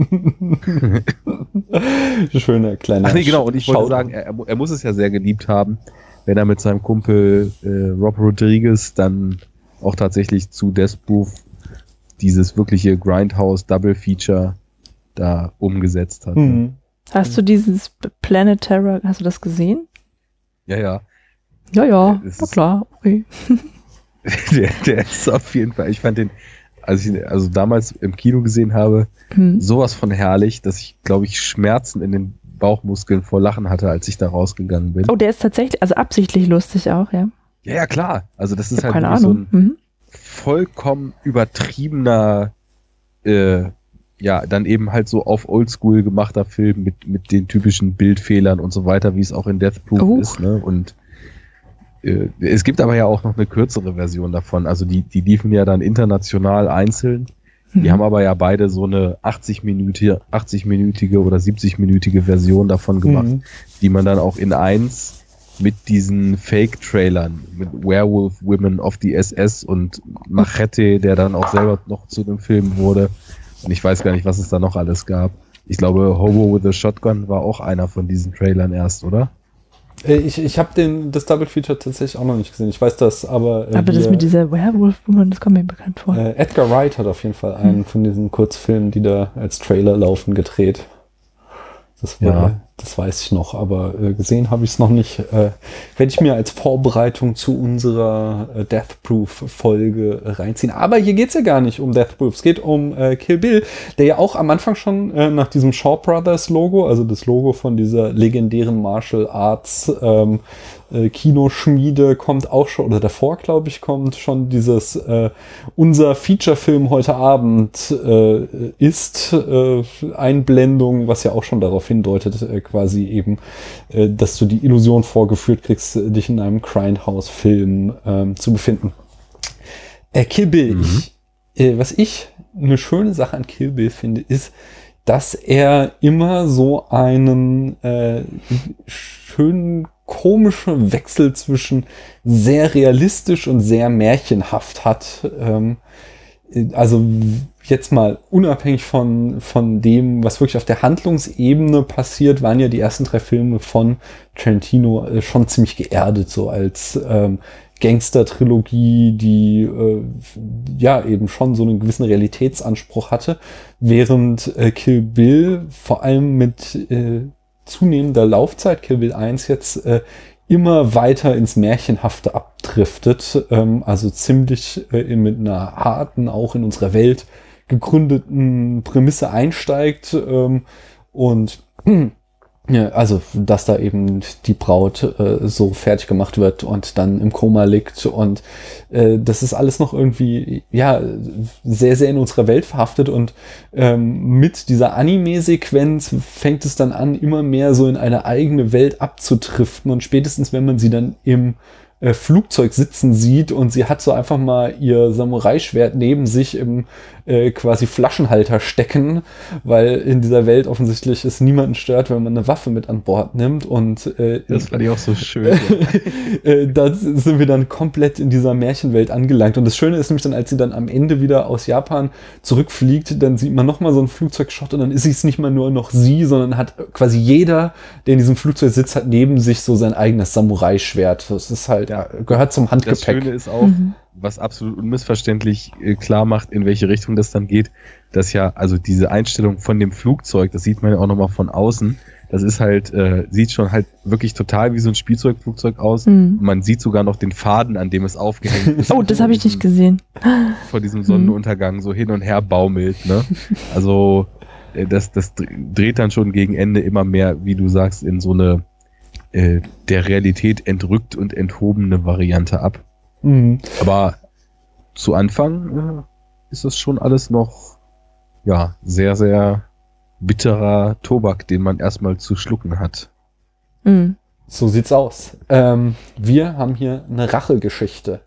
Äh, ist auch ähm, immer so mit der größte Kritikpunkt an dem Film, der entgegengebracht wird, dass so eine Rachegeschichte immer eine recht billige, einfache Motivation ist. Manche äh, werfen Tarantino ja vor, er würde nur Rachegeschichten erzählen, was ich äh, so gar nicht sehe. Es ist zwar immer wieder ein Element in seinen Filmen, aber äh, nicht das Vorrangige, finde ich, außer natürlich in Kill Bill. Und ähm, es ist ja vor allen Dingen, aber da kommen wir später noch zu, eben immer diese Erlösungsgeschichten, die auch immer erzählt. Ähm, ja, ähm, was denken ihr darüber? Ist das ein gerechtfertigter Vorwurf, dass das ein bisschen, bis der Film ein bisschen oberflächlicher, ein bisschen äh, weniger intelligent ist als jetzt die drei, die er davor gemacht hat, eben dadurch, dass er so eine sehr, sehr simple äh, Prämisse hat, quasi. Äh, ich glaube, das, was dich ja auch massiv gestört hat, Paula, war die Gewalt und die sollen wir uns eben ähm, äh, also wir sollen ja einfach die ganze Zeit, wir sehen die Braut echt schlimme Sachen machen, aber sollen die ganze Zeit es ihr verzeihen und ihr Motivation, äh, nein, ihr, äh, ihre Sie es nachvollziehen können? Sie können wir nachvollziehen, nein, aber wir sollen halt emotional auch mit ihr involviert sein und wir sollen halt die ganze Zeit auf ihrer Seite stehen und es ihr alles nicht übel nehmen, was sie da macht. Und als äh, Begründung dafür kriegen wir eben nur, äh, ja, sie rächt sich halt für das, was ihr angetan wurde. Ist das genug oder ist da irgendwie, findest du nicht, dass das ein bisschen zu flach ist? Da, da will ich hin. Also ich finde schon, dass das ähm, bis ja, das Kibbel 1 eigentlich nur so ein Kampffilm ist. Also ja, das ist ja, ähm, der Hintergrund so schon interessant, aber der große Unterschied zu den anderen Tarantino-Filmen ist natürlich das Fehlen der Dialoge, ähm, die ja bisher ikonisch waren und jetzt quasi komplett wegfallen. Hm, komplett? Komplett. Würde ich jetzt naja, also der sehen. Fokus liegt ja eindeutig auch ähm, hinsichtlich der, der, der Zeit, die, der Spielzeit auf dem Kampf. Auf dem Kampf. Das ähm, stimmt natürlich schon. Also ich meine, das letzte Drittel des Films ist ein großer Showdown mhm. und ähm, man hat auf jeden Fall, da weiß ich glaube ich, was du meinst, nicht diese langen extrem ausufernden Dialoge, wo man dann Mhm. einfach nur mal Vincent Vega und Marcellus Wallace äh, fünf Minuten im Auto oder im Fahrstuhl oder im Flur stehen sieht und die halt einfach quatschend sieht. Ja, ne? genau. Die anderen Filme, da labern die Oder im. Reservoir Dogs, wo nur gequatscht wird. Hm. Ja, stimmt. Man könnte, also die, die ersten drei Filme waren ähm, oft sehr charaktergetrieben und der hier ist schon sehr plotgetrieben. Wobei ähm, ich es schon schön finde, wie effizient man doch vieles vom äh, Charakter mitbekommt, äh, der Braut. Und vor allen Dingen finde ich halt äh, ganz, ganz toll, wie äh, Oren Ishii ähm, aufgebaut wird. Äh, Also gerade wenn man so irgendwie, also das ist so ein so ein Standard-Beschwerde äh, quasi im, im zeitgenössischen Kino, dass die Antagonisten äh, zu oberflächlich, zu flach gezeichnet sind. Und ich glaube, äh, besser als hier kann man es eigentlich nicht machen, wo man so eine äh, äh, reichhaltige Backstory zum Willen geliefert kriegt, so dass halt einfach ähm, in dem Moment, wo dann eben diese Sequenz vom ähm, House of the Blue Leaves anbricht und der große Showdown, wir vollkommen wissen, wer diese zwei Personen sind und äh, äh, quasi für beide mitfühlen können. Ja, sowieso. Also ich meine, das, das ist natürlich auch eine ganz generelle Sache, wie man in Filmen seine Figuren charakterisiert. Äh, Ich meine, die anderen Filme, die machen es durch diese langen Dialoge und durch ziemlich abgefahrene Situationen, auf die die Figuren dann natürlich irgendwie reagieren Mhm. müssen. Und hier ist es vielleicht eher so, dass die Braut zumindest erstmal in dem ersten Film ja eher durch, durch eine Information, die wir am Anfang kriegen und ihr weiteres Handeln so charakterisiert wird. Aber ich finde, ähm, dass es, dass es doch ziemlich gut gelingt, obwohl sie heftige Dinge tut, obwohl sie zwischendurch halt ultimativ kaltblütig ist, ähm, in so, in so Nuancen ihr einen ganz, ganz interessanten Charakter zu geben. Sie ist halt schon total facettenreich, aber das, das wird in so kleineren Momenten, finde ich, immer eher klar. Also, Ich sehe das gerade gar nicht. Also ich finde nicht, dass ich die besonders gut kennengelernt habe in dem Film. Also du, krieg, du lernst sie halt nicht besonders gut kennen im Ge Sinne einer Geschichte. Das kommt tatsächlich im zweiten Teil. Äh, aber du lernst äh, eben, was Arne sagte, doch ziemlich verschiedene Aspekte von ihr kennen. Ich meine, dass sie halt, also du, du hast halt, dass sie, wie soll ich sagen? Lass, lass uns das Pferd anders aufzäumen. Ähm, und zwar ein ganz großes, wichtiges Thema heute Abend wird, glaube ich, eben die starke Frauenrolle sein. Und da gibt's auch jetzt irgendwie in den äh, 15 Jahren seit Erscheinung eine äh, reichhaltige Diskussion über die Frauenrolle, die ähm, Tarantino uns hier präsentiert. Denn das ist ähm, äh, nicht unumstritten, ob es denn überhaupt eine coole und eine gute Charakter ist. Ähm, da sollte man irgendwie mal, ich möchte mal kurz so in zwei Sätzen einen Überblick geben. Es ist ja leider so, dass eben äh, Frauen in Actionfilmen massiv unterrepräsentiert sind. Ähm, also wir haben tatsächlich dann so 70er Jahre ähm, äh, Filme wie Lady Snowblood, wo wir eine weibliche Protagonistin haben, oder eben die Blaxploitation-Filme mit Pam Creer. Ähm, das Ding bei diesen Filmen ist aber, dass die äh, Frauen da halt äh, massiv sexualisiert werden und dass sie zwar gewalttätig sein können und dürfen, aber das immer in Zusammenhang mit äh, ihrer ähm, Sexualität steht. Äh, da ist halt irgendwie das ganz große Motiv immer die Rape Revenge. Äh, eine Frau wurde vergewaltigt und nimmt dann dafür Rache. Äh, bei jetzt, ich hatte jetzt irgendwie Coffee gesehen, da ist es nicht so, da rächt sie sich irgendwie da an Drogendealern, die ihre kleine Schwester abhängig gemacht haben, aber trotzdem wird ihr ständig irgendwie die Bluse aufgerissen und sie steht da barbrüstig rum. Ähm, mh. dann der Monolith in Sachen Frauen und Action ist dann natürlich Ripley, die ähm, äh, ja, wo das eben auch dieses Element der Sexualisierung viel weiter zurückgetrieben wird. Es ist nicht ganz weg. Du hast natürlich die berüchtigte Höschen-Szene aus dem ersten Teil, die wir auch besprochen haben. Dann im zweiten Teil wird halt auch wieder dieser Mutteraspekt reingebracht. Das heißt, es wird auch irgendwie wieder die Gewalt auf ihre äh, Weiblichkeit ähm, mit der in Verbindung gebracht. Äh, Im dritten ist es dann ja auch wieder irgendwie so die Gefahr äh, durch äh, sexuelle Übergriffe in diesem Gefängnis. Mhm. Und im vierten Teil wird es dann nochmal dieser Mutteraspekt, den sie da reinbringen. Also sie haben äh, schon da auch immer wieder diese, diese Kombination aus äh, äh, äh, dass das äh, quasi ihre Gewalt in ihrer Weiblichkeit motiviert ist. Äh, Thelma und Louise wäre noch so ein Fall, äh, ist aber da auch schon wieder so das Rape Revenge äh, Motiv und dann kommt schon Beatrix Kid oder jedenfalls fiel mir nicht noch was ein, nicht noch irgendwie eine starke Frauenrolle äh, bis Anfang der 2000er im Action-Genre jetzt.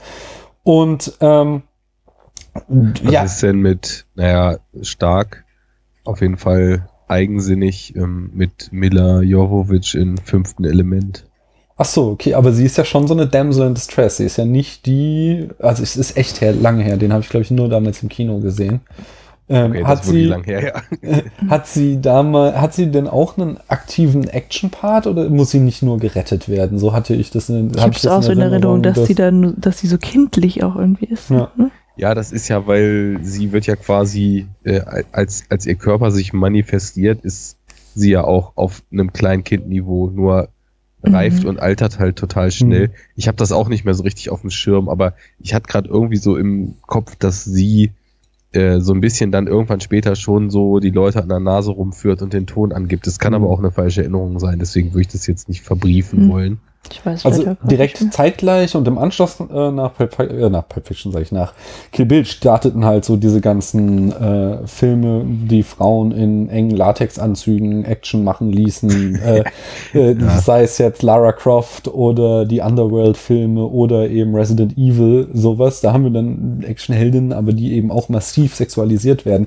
Und jetzt haben wir da ähm, Kill Bill und das ist lustig, was ich so gelesen habe, dass er halt auch irgendwie von zwei Seiten eingegangen wird. Das eine ist halt, ähm, ähm, dass er kritisiert wird, dass äh, Beatrix Kiddo äh, zu männlich ist, dass sie quasi ähm, überhaupt keine weiblichen Aspekte mehr hätte und sich äh, äh, total in, in dieser Action äh, männlich gebärdet und dass das ja überhaupt gar nichts Erstrebenswertes ist, dass Frauen äh, genauso dumm äh, Menschen umbringen, wie es eben die Männer in den Actionfilmen tun äh, und dass es der Tarantino versäumt hätte, einen eigenen Aspekt anzubringen.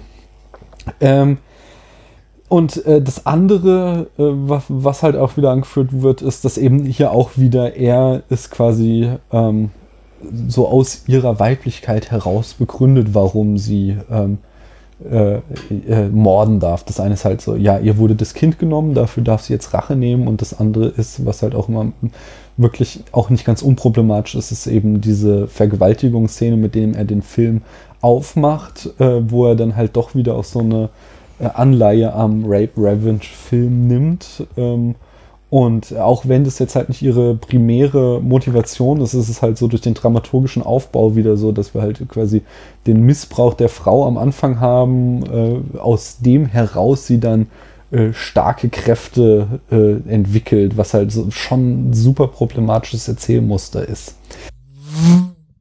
Genau. Ich wollte sagen, also natürlich ist das rein rational beobachtet so, dass ähm, nachdem sie im Krankenhaus aufwacht, wir erstmal diese ein Bug in einem Here the Fuck und äh, er vermietet sie an irgendwelche Perversen, die sich dann an ihr Vergehen Geschichte haben. Aber in einem Rape and Revenge Film ist das ja der Inhalt des Films. Und äh, die Frau wird erstmal aufs Übelste gedemütigt und völlig an Boden geballert und rappelt sich dann gerade so wieder auf und verbringt den Rest des Films damit, ihre Peiniger abzuschlachten. Aber in dem Film ist die Geschichte ja irgendwie so innerhalb von zwei Minuten erledigt.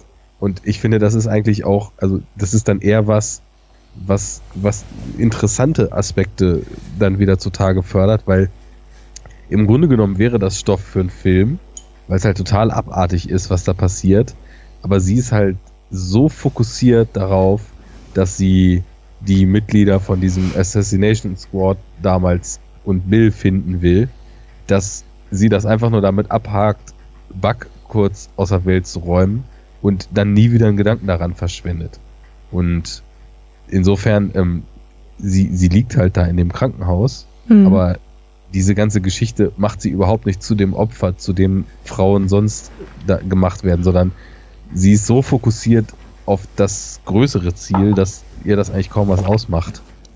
Ja, ich weiß nicht, das ist ja halt auch ein, ein Leid, was ihr angetan wurde im Zuge Bilds äh, Tötungsbefehl, ja.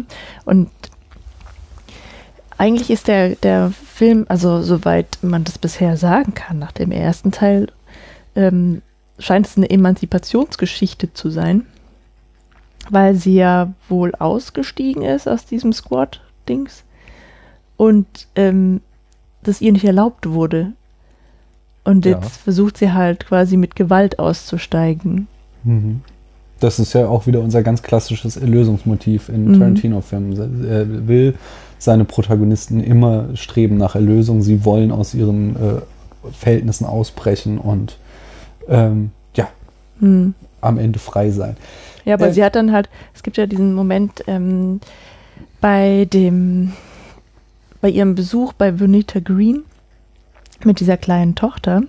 Das ist halt, das ist natürlich wieder so ein mütterliches Element, dass sie ähm, die Kleine verschont und eigentlich auch nicht möchte, dass, dass sie sieht, wie ihre Mutter stirbt. Ähm, das hätte wahrscheinlich so ein brutaler männlicher Actionheld nicht so behandelt. Hm. Hm. Äh, wenn natürlich, wenn sie die jetzt auch, also äh, vollkommen richtig, aber aus so einer äh, Filmlogik heraus hätten wir dann in dem Moment aber halt auch keine Sympathien mehr mit ihr, wenn mhm. sie da äh, die Mutter vor dem kleinen Kind abgeschlachtet hätte und dann noch das kleine Kind hinterher. Also auch ein männlicher Held hätte mhm, das ja, einfach deswegen schon. nicht gemacht. Mhm. Aber nochmal zurück ähm, zu, zu äh, diesem, was du sagtest, dass es eine Emanzipationsgeschichte ist. Worauf ich hinaus will, ist, das ist halt ein sehr, sehr alter und ähm, sehr äh, äh, klischeelastiger Trope eben, dieses, äh, diese Emanzipationsgeschichte durch Gewalt für Frauen. Das ist halt so ein Erzählmuster, was sich immer wieder holt und ähm, dem wird halt auch nicht so unrecht kritisiert, dass es halt auch dem Trauma, was eben zum Beispiel einer Vergewaltigung mit dem einhergeht, nicht gerecht wird. Dass es keine, ähm, keine angemessene äh, filmische Darstellung ist, sondern eine viel verk zu stark verkürzte Motivation. Ich müsste ein weiteres Mal auf diesen sehr guten Artikel vom Film Crit Hulk verweisen, äh, den wir hier schon mehrfach ähm, äh, ja, erwähnt haben. Außerdem in den Shownotes werdet ihr da viel äh, weitere Literatur, werde werd ich euch da reinpacken. Ich möchte aber ähm, nämlich dem entgegenhalten, dass natürlich Kill Bill jetzt als äh, Mash-up-Film der ja gerade Tropes und äh, filmische Codes und Erzählmuster abfeiert, äh, das in dem Moment wahrscheinlich gar nicht leisten will, da jetzt irgendwie einen neuen Aspekt auf diese Geschichte, ein neues Licht zu werfen. Ähm, und wie es dann gemacht wird, ist dann halt schon auch wieder ganz, ganz elegant, weil ähm, wir quasi ja, also wie du sagtest, äh, Kills Tötungsauftrag haben, äh, sie dann Bild. am Bo äh, Bild, ja, mhm. was habe ich gesagt? Kills. Äh, Kills.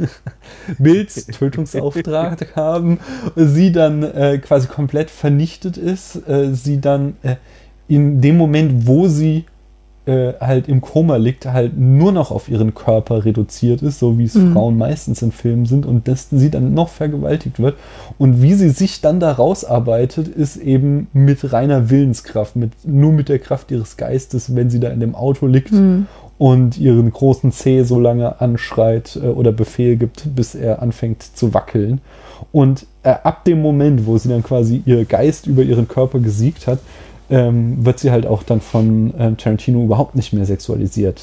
Also im Gegenteil, was er sagte, wo dann in den Nullerjahren die Frauen in ihren engen Latexkleidern äh, rumliefen und nur mal irgendwie so einen äh, dekorativen Kratzer auf der Wange hatten, äh, äh, hat sie halt durch den Film weg immer nur praktische Klamotten an, die überhaupt nicht irgendwie ihre Weiblichkeit betonen. Und vor allen Dingen sieht sie halt auch echt fertig irgendwann an, wie es angemessen ist. So, sie ist halt ja. einfach nur äh, voll von Blut geschmiert, ihre Haare sind verschwitzt und wie es halt auch ein ähm, ein Bruce Willis in seinen Filmen ist, der ja auch äh, dann am Ende immer ganz klassisch im verschmierten Unterhemd oder so rumrennt und genauso äh, wird sie halt inszeniert und das finde ich halt wieder sehr, sehr erfrischend. Aber ich würde auch so weit gehen zu sagen, dass sie überhaupt nie sexualisiert wird, weil als sie da im Krankenhaus liegt, Hm. Diese ganze Szene ist für mich eher so ein äh, augenzwinkernd sarkastischer Kommentar auf die Abgefucktheit eines gewissen Typus von schmierigen, ekligen Typen. Also irgendwie macht Tarantino da in meinen Augen eher eine abwertende, perfide, ekelhafte Aussage über den typischen Bro-Assi äh, Pickup-Fahrer Obermacho-Arsch und geht da halt sehr weit und lehnt sich halt richtig weit aus dem Fenster und überzeichnet das Ganze halt komplett. Aber jetzt allein von der Wahl der filmischen Mittel her, es, es wird ja nicht ähm, sie in ihrem Krankenhausbett als Sexobjekt Hm. äh, inszeniert. Wenn in den Szenen jemand Sexobjekt ist, dann eher L. Driver, die sich in ihrem lasziven, Ja, ähm, Hm. in ihrem lasziven Krankenschwester-Outfit mit der Augenklappe da äh, extra noch ankleidet und die Strümpfe dann äh, an, an ihrem Oberschenkel hochzieht und festheftet und dann losgeht, um ihr die Giftspritze zu geben. Aber ich meine, Oma Thurman liegt da ja einfach zugedeckt in ihrem Bett. Natürlich Hm. das, was da passiert, ist natürlich ein sexueller und ein vergewaltigender Akt, aber aufgrund der filmischen Mitteln ist es jetzt nicht so, dass äh, der Film irgendwie suggeriert, dass sie in ihrer Rolle dort irgendwie irgendeine Attraktivität oder irgendwas Mhm. Begehrenswertes hätte. Sie ist halt einfach eine Frau, die im Koma liegt. Das stimmt Und- voll. Hm. So deswegen, also würde ich sagen, dass sie überhaupt nie sexualisiert ist. Sie ist auch im gelben Latex-Outfit oder Motorrad-Outfit später nicht sexualisiert. Nee, Mhm. nee, das sehe ich ganz genauso. Also das ist ja, eben nicht dieser hautenge Anzug, den jetzt Genau. eine Lara Croft trägt, sondern das ist halt einfach eine praktische Kleidung, die du halt so trägst, wenn du dich auf so einem Schwertkampf-Mission begibst. Es gibt aber, es gibt an. eine ganz kurze Szene, in der man wie ihren Hintern sieht und sie, ich weiß gar nicht, wo das ist und sie, sie läuft halt und hat irgendwie ein Messer oder so, irgendwas hat sie so an ihrer Seite. Das ist vielleicht am Anfang, als sie das Haus betritt von Renita Green. Nee, das ist, glaube ich, mehr so an einem Flughafen oder so. Weiß ich gerade nicht, welches du meinst. Das war auch wirklich nur ganz kurz. Ja. Aber ja. da, also da sollte man halt sehen, dass sie irgendwas Gefährliches bei sich trägt. Hm. Aber zuerst Ja. kam halt der Hintern. Ja, ich denke, ich denke halt auch, dass wa- was Arne halt irgendwie sagte, ist, ähm, ist, ist, ist, ist sehr wichtig, dass halt diese, diese Vergewaltigungsszene am Anfang in, in den äh, Exploitation-Filmen aus den 70ern, auf das das anspielt, wurde das halt auch immer nochmal genutzt, um äh, nochmal hier kurz die nackte Frau zu zeigen, um da äh, äh, so eklig das ist, halt äh, Schauwerte mit reinzubringen. Ähm, und das, darauf verzichtet hier halt Tarantino komplett. Er benutzt halt eben dieses erzählische Element eben auch als Hommage an die Filme, auf die er sich bezieht, aber er inszeniert es halt in keinster Weise als Aufreizung für sein männliches Publikum. Also da gibt's halt auch im Kontrast echt Kandidaten, die da ganz andere Wege einschlagen. Ich habe zum Beispiel vor kurzem gerade so einen japanischen Film gesehen, der heißt Gun Woman. Mhm. Ähm, da darf man eigentlich kaum erzählen, worum es da geht. Da ist irgendwie, ähm, es gibt so einen, so einen verrückten Typen mit ganz viel Geld, der aus Spaß halt Leute umbringt und vergewaltigt. Und der hat die Fra Frau eines äh, weltbekannten Arztes oder so oder Top-Chirurgen irgendwie auch vergewaltigt und umgebracht. Und der hat dann den Plan, äh, weil dieser, weil dieser Wahnsinnige nämlich auch regelmäßig eine nekrophilen Einrichtung konsultiert, in der halt Leute Geld dafür bezahlen, um es mit Leichen zu treiben, eine Frau dort einzuschleusen unter irgendwelchen Medikamenten, dass sie dem Tode nah ist, in ihren Körper eine Waffe einzunähen, die sie dann Oh, mit nee. den Fingern rausoperieren muss und dann da aufzuräumen. Und ähm, ja, kannst dir ja vorstellen, in welche Richtung es läuft, wie diese Frau dann da eben eingeführt wird und wie sie eingefangen wird im Laufe des Films.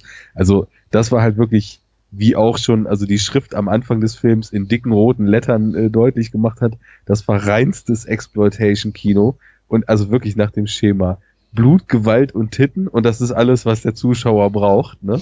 Und ähm, da, da musste ich witzigerweise, weil ich den auch irgendwie zwei Tage vor Kill Bill jetzt geguckt habe, musste ich auch so dran denken, weil sie liegt dann da halt mehr oder weniger vergleichbar auf so einer Bahre, als sie dann in dieser Einrichtung ist, bevor dann der Showdown losgeht. Und äh, ja, im Endeffekt ist es vergleichbar mit dem, wie dann eben auch die, die Braut in Kill Bill im Koma liegt. Nur, dass halt die Tante in dem, also in dem Gunwoman-Film dann eben natürlich nackt drauf liegt, ne? Und die Kamera dann erstmal so richtig schön einmal ihren Körper abfährt, damit man auch weiß, was Sache ist. Und ja, Oma Thurman liegt halt unter einer Decke, ne? Das ist dann so der Unterschied. Ja. Ähm, ja, noch zwei, zwei Aspekte habe ich noch von dem äh, zu diesem Themenblock, bevor wir uns mal auch was anderem zuwenden können. Äh, wieder eigentlich auch ein positiver, ein negativer Aspekt. Äh, das eine ist so auch was, was du vorhin schon sagst, dass äh, quasi wie auch herauskommt, wie vielschichtig ihr Charakter ist. Ähm, das wird halt ähm, auch immer wieder gelobt, dass sie ja zum Beispiel in dieser äh, Szene mit Hattori Hanzo sie am Anfang äh, äh, total mit ihm spielt und da ja äh, in ihrer naiven, mädchenhaften Art quasi schon irgendwie ihre Weiblichkeit einsetzt, um ihn für weißt sich einzunehmen, ja? Genau daran habe ich gedacht, als ich vorhin meinte, dass man so ganz implizit in so ganz vielen Szenen auch viel über sie erfährt, über mhm. ihre Art und über ihren Charakter, weil das ist so schön, wie sie da zwischen den Rollen hin und her wechselt. Genau. Und am Anfang wirklich total glaubhaft dieses naive US-Blondchen, was so drei Schnipse Japanisch gelernt hat und gerade im Urlaub ist und dann irgendwie so gerade so zurechtkommt, spielt und dann macht sie so ein Statement und plötzlich kippt die ganze Stimmung und plötzlich sitzt da ein anderer Mensch auf diesem Tresen vor Hattori Hanzo. Also, das ist richtig klasse, auch wie sie das spielt, richtig gut und mhm. ich weiß nicht, so, so ein Spiel mit dem Charakter gibt's halt auch mehrfach im Film, ne? Genau, dass das ähm, da eben ähm, äh, wie ich einen Artikel gelesen habe, der meinte, dass Kill Bill da quasi auch sehr schön äh, so Gender-Konventionen aufbricht und eben äh, die Braut äh, äh, eher stereotype männliche Verhaltenweisen zeigen lässt und dann wieder stereotype weibliche Verhaltenweise, um so quasi ein, ein äh, ganzes Spektrum an Gender-Identitäten annehmen lässt, ohne sie jetzt mhm. in irgendein ein Rollenklischee reinzudrängen. Äh, und einen Kritikpunkt habe ich noch gelesen, den ich auch nicht unerwähnt lassen möchte, dass halt äh, gesagt wird, äh, was ich auch irgendwie so ganz lustig finde, ähm, dass es äh, schon kritisierbar ist, dass sie ihren Job als Profikillerin aufgegeben hat, weil damit äh, in dem Moment, wo sie schwanger war, weil das ja auch wieder eben dem weiblichen Klischee entspricht, dass die jetzt, äh, die muss jetzt Hausfrau und Mutter werden, weil sie ein Kind bekommen hat und kann nicht mehr professionelle Killerin sein. Ja, da dürfte man aber vielleicht auch noch die Beschaffenheit des Jobs in die Betrachtung mit einbeziehen. Ja, das stimmt schon, aber ist natürlich auch jetzt freiwillig gewählt von Tarantino, dass er ihr diesen Job gegeben hat. Und es ist für die Geschichte natürlich auch wichtig, aber ich fand halt dieses Argument so schön, so, so, ah oh, ja, ja halt typisch, dass hier die Frau muss ihren Job aufgeben, nur weil sie ein Kind kriegt, das ja, nur weil das, das Arbeitsumfeld es wieder nicht schafft, dass äh, Job und Familie vereinbar sind. ja, genau. Wir, werden da ja auch im zweiten Teil noch mehr drüber erfahren, was sie da bewogen hat und wie sie in dieser Situation eben dann auch klarkommt oder nicht klarkommt. Ähm, ich glaube, dann kann man das Ganze vielleicht nochmal aufgreifen ist, nehme ich auch einfach mal so zur Kenntnis, diese Kritik. Ich weiß nicht, wie man sich dazu positionieren soll. Ich glaube, ich würde als äh, unabhängiger Profikiller dann auch irgendwann so überlegen, ob das so weitergehen kann. Nee, kannst ja eine äh, Profikiller-Gewerkschaft mit angeschlossenem Profikiller-Kindergarten gründen, die sich dann eben da helfen, um dir im Fall eines Auftrags das Kind zu betreuen, während du dann halt mal eben irgendwie einen Despoten oder wen auch immer umbringst. Sie hätte sich ja einfach mal an den Deadly Viper Assassination Squad Betriebsrat wenden können. und der hätte ihr dann schon die entsprechende Kinderbetreuung besorgt. Ja ja, äh, schön, aber äh, der Punkt ist halt nicht ganz, ganz, also klar, in der Geschichte macht es überhaupt keinen Sinn, aber Tarantino war halt nicht äh, also gezwungen, diese Art von Geschichte zu erzählen. Hätte es auch was anderes, hätte ja auch eine andere Motivation für den Rachefeldzug sein können. Ja, aber ähm, darf man denn nur noch Geschichten erzählen, wo auch ja keine Frau zu arbeiten aufhört, nein. wenn sie schwanger ist? Nee, nee, das ist ganz, ganz wichtig, das sage ich auch immer, das ist, äh, ist der einzelne Film, der ist ja nie ein Problem, es ist nur immer eben das Muster, dass wir keine anderen Geschichten erzählt bekommen, weißt du? In einer Welt, in der wir lauter andere Geschichten be erzählt bekommen, ist dieser eine Film von äh, Tarantino kein Problem. Aber da nun einmal die Realität andersherum ist, dass alle Geschichten, die rund um Frauen erzählt werden, äh, eher in die Richtung gehen, ist das, wird halt dieses Muster in der wiederkehrenden Erzählung eine Geschichte. Aber ähm, ich würde da aber den Scope vielleicht auch anders ah. anlegen und würde nicht dann dieses eine Element oder ich, ich würde eher dieses eine Element in dem gesamten Film, in dem es eingebettet ist, werten mhm. und nicht den Film aufgrund dieses einen Elementes schon abstempeln und dann im Kontext aller anderen Filme werten. Und also meiner Meinung nach zumindest ähm, ist halt immer so ein bisschen sowieso die Sache Frau, starke Frau, äh, Rachegeschichte, Motivation hin oder her. Also wie man sie jetzt wertet, ist glaube ich auch noch was, wo man sehr äh, gespaltener Meinung sein kann, gerade dazu, wie man zu dieser Rachemotivation steht, das hatten mhm. wir ja vorhin. Aber eben, äh, ich finde, der Film macht schon so viel richtig, was eben auch ähm, sie als, als unabhängige Kraft äh, zu beschreiben.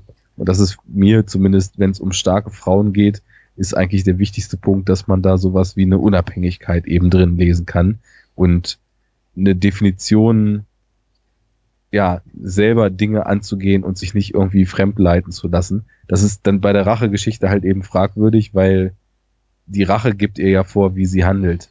Aber mhm. die Entscheidungen, die sie trifft, die sind halt trotzdem stark und eigenständig und ähm, auch nicht unbedingt einfach und sie trifft sie trotzdem. Also von daher, ich sehe da, ich sehe da viel auf dem Gebiet Richtiges in dem Film drin, so dass ich diesen einen Aspekt jetzt nicht unbedingt auf die Goldwaage legen würde, da, so dass das Gleichgewicht des Films dadurch kippt. Mhm. Ja, stimme ich dir quasi zu 100 Prozent zu. Ähm, so viel Harmonie. sehr schön, nicht ja? Lass uns mal, ähm, Paula ist gerade mal kurz äh, verhindert. Ähm, lass uns mal in den äh, nächsten Aspekt äh, unserer Besprechung übergehen. Und zwar machen wir hier ja eine Tarantino-Reihe und deswegen haben wir auch immer so äh, Punkte, äh, zu Tarantinos Entwicklung, äh, dass wir seine Filme da auf bestimmten Ebenen vergleichen. Und ich denke, da können wir jetzt ganz gut anfangen. Ähm, und Paula, wenn sie gleich zurückkommt, wird dann mit uns weiter mitmachen. Äh, da ist der erste Punkt, äh, den wir immer äh, besprechen. Tarantinos Schauspiel. Wie fandst du ihn denn in diesem Film? Äh. er war einer von den Crazy 88. Wusstest du das nicht? Ist er dir nicht aufgefallen? er ist mir nicht aufgefallen.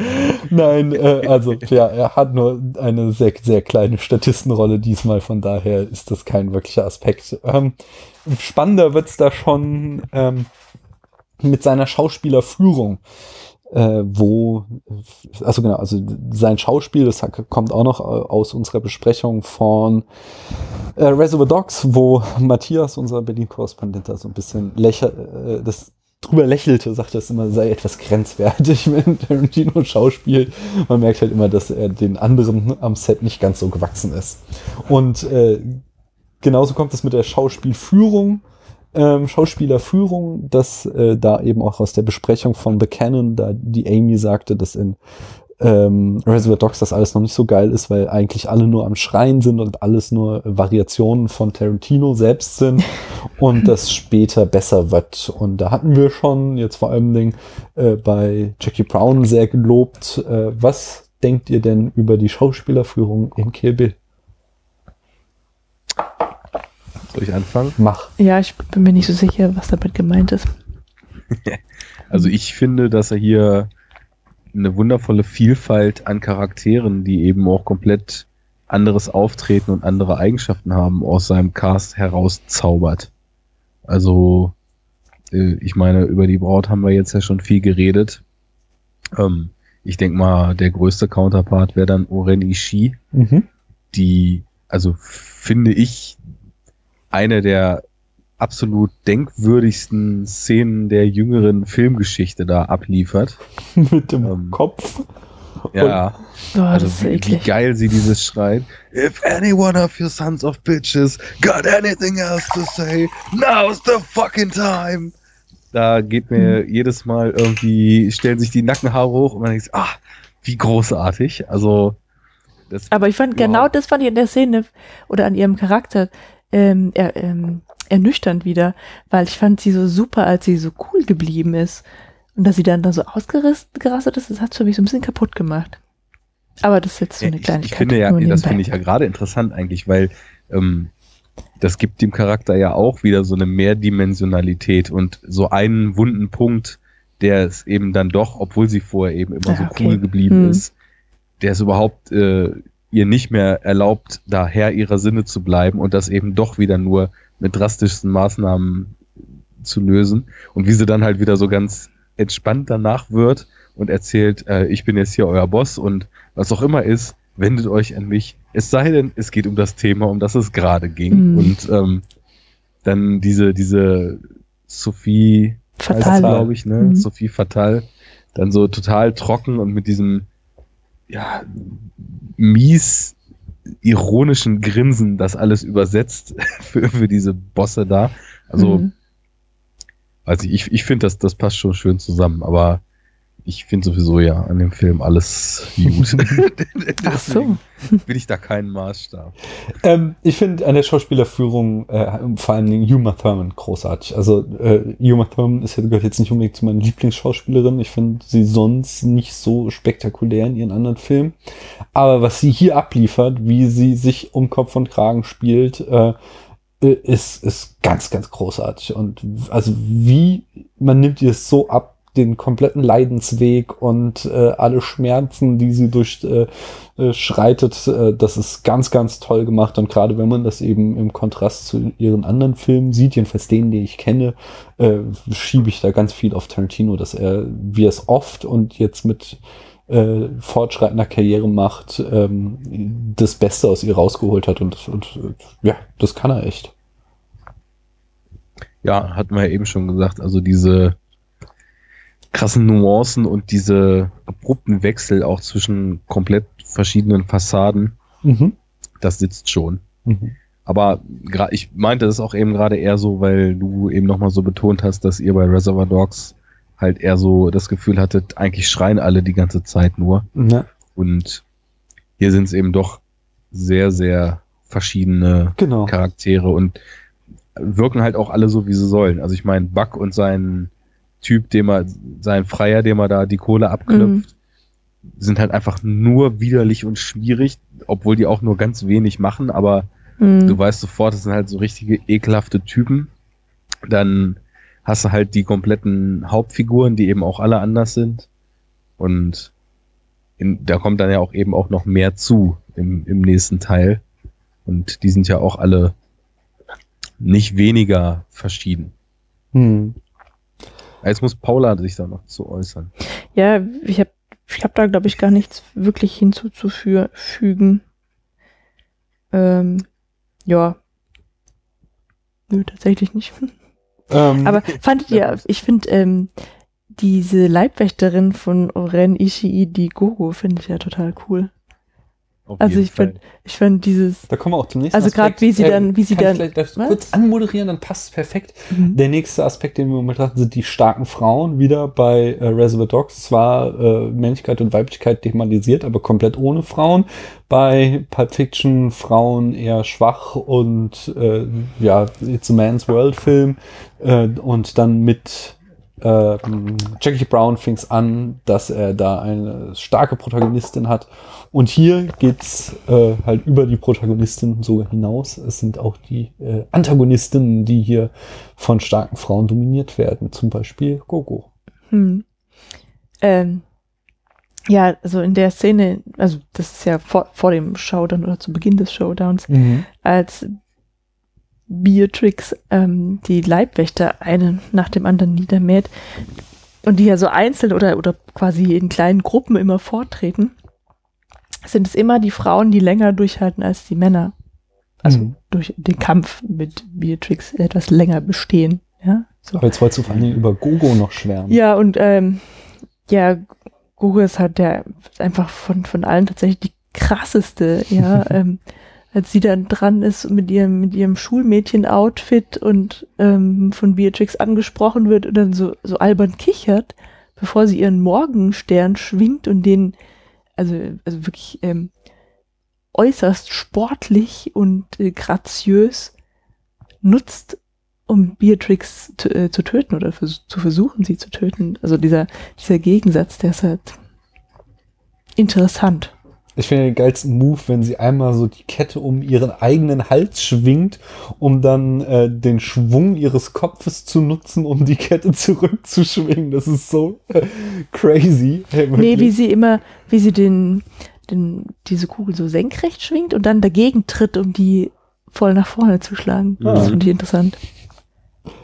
Mhm. Ja, mit, mit ihr als Figur ist ihm natürlich auch ein total schöner, ja, ambivalenter Blick auf so vergleichbare Figuren eben aus den japanischen Filmen generell gelungen. Ne? Also mhm. ich meine, allein, dass sie halt komplett ja, aus westlicher Sicht klischeemäßig auch in Schulmädchenuniform mhm. rumläuft, ne?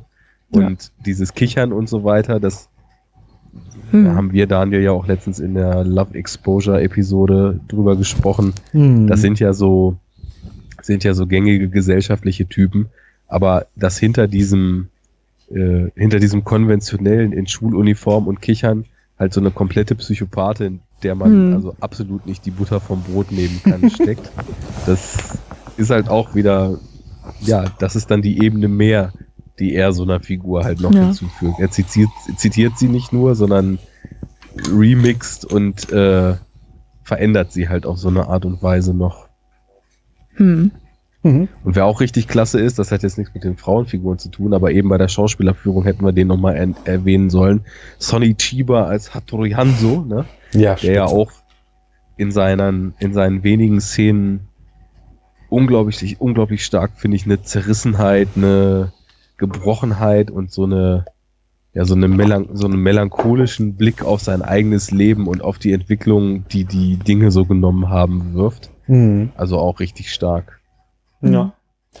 Ja, das habe ich vergessen. Die, Szene in der Sushi-Bar, ähm, in der sein Kompagnon ständig anschreit und, mit Beatrix so, so nett ist, irgendwie, das ist eine mit einem ikonischen Dialog. Hm. Vielleicht nicht ikonisch, aber auch das Gespräch. Tarantino-Dialog halt. Ja, aber auch das Gespräch zwischen Renita Green und Beatrix Kiddo in der Küche ist auch so ein äh, Tarantino-artiger Dialog. Ja. Ja, da hat sie halt mal geredet, ne? ja. Mir ist übrigens noch was eingefallen, äh, wo nochmal die Weiblichkeit von ihr so ähm, nach, nach vorne gestellt ja. wird, ist die Szene mit dem letzten der 88 so, Krieger, die Mutter, den sie dann so versohlt, ja. Ja. Das ist ja auch hm. ein ganz herrliches Ding. Ja. Kriegt erstmal den Pöter versohlt. ja, ähm, äh, ganz, ganz herrliches Ding ist ja bei Tarantino auch immer die Musik, die wir natürlich dann auch in jedem der Filme einzeln würdigen müssen. Und ich muss auch sagen, ich finde, er setzt da jedes Mal noch einen drauf. Äh, so ähm, Jackie Brown, den Soundtrack, den habe ich dann auch schon irgendwie in der Woche hoch und runter gehört. Und den, das war halt auch so ein Ding, den ich als Teenager geliebt habe, diesen Soundtrack. Aber jetzt der Kill Bill 1 Soundtrack, der ist auch schon wieder so geil. Und vor allen Dingen ist, finde ich, passt es hier noch viel besser, die Kombination aus Musik und Bildern. Also die Musik äh, passt noch mal besser als bei Jackie Brown auf die Bilder. Jo, absolut. Und was ich richtig, richtig stark auch daran finde, ist, dass er musikalisch irgendwie so ein Hybrid aus einem Western und einem Eastern Score bei der komponierten Musik von, mhm. von RZA so findet. Also er arbeitet ja auch schon wieder total mit so musikalischen Brüchen. Da ist das ja auch so bekannt für. Es ist so eine interessante Ton-Bildschere, die ganze Zeit aufgespannt wird. Zum Beispiel, dass man halt im Finale wirklich diese ganz, ganz krassen Lady Snowblood Zitate hat. Mhm. Und dann mhm. läuft da halt so Flamenco oder Mariachi Musik ja. dazu. Bis es dann halt komplett still wird und der einzige Sound, äh, das Rauschen im Hintergrund und dieses Dieser Wasserspiel Brunnen, ja. in dem Hof ist. Mhm. Aber ähm, auch vorher, also das. Auch schon, genau, bei Hattori Hanzo ist das, glaube ich, auch, wo es wir halt so eine äh, von japanischer Folklore triefende Szene haben und dann ja. da aber so einen äh, ähm, Ennio Morricone-artigen Score drunter gelegt. Äh, aber der geht dann ja auch in so ein Panflötenspiel mhm. über. Und das ist so dieses, was mit dem Hybrid meinte. Also du hast irgendwie so ein total stimmiges Konglomerat aus Dingen, wo man sagen würde, die passen eigentlich von der Definition her überhaupt nicht zusammen. Hm. Das ist schon ziemlich meisterhaft. Und das sind ja auch Sachen, die teilweise, die glaube ich dann RZA dafür gemacht hat, ne? Ja, genau. Also, ähm, also da, ich, da weiß ich aber jetzt genau nicht, ähm, wo Ja, bei was dem anfängt Stück, und ne? wo was aufhört. Also äh, genau, also aber tatsächlich hat RZA da einiges komponiert. Ja. Ja, Mhm. generell, also extrem coole Songauswahl auch. Und es ist ja, ich meine, jedes Mal, wenn Musik läuft, das sagt er ja auch in seinem Interview da in diesem Making-of, das Beste, was man machen kann, ist eigentlich eine geile Kombination von Musik und Bildern. Mhm. Und es, es wirkt halt auch einfach und es, es sind so komische Kontraste da drin, aber nie fällt irgendwas raus. Und das ist, glaube ich, auch so übergeordnet der Grund, warum ich insgesamt Kill Bill so gerne mag. Der ist ja eigentlich ein totales Flickwerk. Also Mhm. aus tausend Richtungen ist da irgendwas drin, sowohl musikalisch als auch inszenatorisch, als auch äh, einfach von der Stilistik und den Genres her, wo er sich bedient. Aber trotzdem, finde ich, fühlt er sich so unheimlich rund an. Hm. Ähm, ich glaube, das ist jetzt mal den, der Punkt, wo wo Paula zu ihrer großen Gegenrede ansetzen kann. Äh, wenn wir nämlich äh, zum nächsten Aspekt in Tarantinos äh, Schaffen kommen, der ganz äh, wichtig sein, äh, ganz wichtig immer ist, nämlich die Gewalt. Ach so.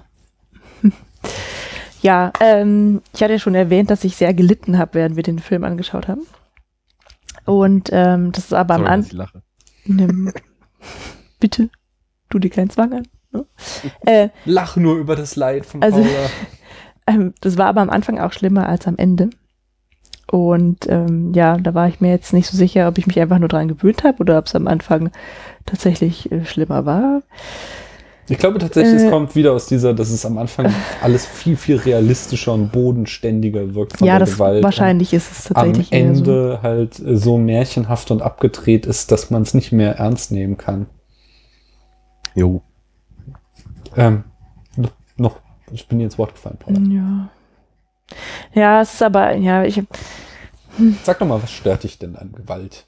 So, das ist ja Naja, wirklich. Ne, ist ja ein Unterschied zwischen Gewalt im Leben und Gewalt im Film. Was, und es ist ja auch nicht immer, dass dich Gewalt im Film stört. Zumindest hast du ja auch irgendwie 92,5 James Bond Filme geguckt Ja, ja, und stimmt. gut gefunden. Also ähm, es ist ähm, es ist schon auch so ein bisschen Empathie dabei, ja, also das, also ich, wenn ich halt irgendwie ähm, ich finde halt Gewalt an sich unangenehm und deswegen Mhm. sehe ich sie auch nicht gerne im Fernsehen. Und wenn sie dann halt ähm, wie bei James Bond einfach nur so funktioniert, dass man sieht, er bewegt seinen Arm auf den, keine Ahnung, das Gesicht des äh, Gegners zu und da macht's Klatsch, aber man sieht gar nicht, wie die Faust irgendwie einsteht oder so, dann kann ich das gut vertragen. Ja, Mhm. so, aber wenn man halt irgendwie tatsächlich was sieht, halt nicht. Äh, dazu kommt, dass ich ein extremes Problem damit habe, äh, also Vergewaltigungen zu sehen. Also ich will das in einem Film nicht haben und auch Mhm. nicht die Andeutung davon. Deswegen finde ich diese Bug-Szene, also in von der ersten bis zur letzten Sekunde einfach nur grausam, äh, also, also wirklich schmerzhaft so. Und ähm, dann ist es auch noch so, dass ich kein Blut sehen kann. Ja, mir wird dann halt auch einfach, mir wird halt einfach schlecht, ja, und ich gucke dann, normalerweise gucke ich dann halt weg, ja.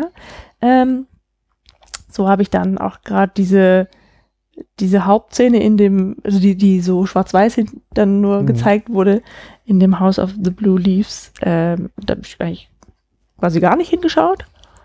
Ähm, dann habe ich aber den Fehler gemacht, hinzugucken, nachdem Oren Ishii skalpiert wurde. Hm. Und dieses Bild von dem Gehirn, das geht mir leider halt auch nicht aus dem Kopf, lustigerweise. Hm. Ähm, also das sind so Sachen, das finde ich einfach brutal ekelhaft auch. Und ähm, ja, deswegen habe ich ein Problem damit. Und deswegen hatte ich eigentlich, als wir den Film angeschaut haben, überlegt, dass ich den vielleicht nicht nochmal ansehen würde. Obwohl er ja dann andererseits auch wieder so viele Sehens, also Qualitäten hat, die ihn sehenswert machen. Nur kann man halt, und das, das ist ja so ein Ding, wie Daniel gerade auch schon sagte, was sich halt durch alle Tarantinos zieht. Es gibt immer mindestens eine Szene, wo er uns quält.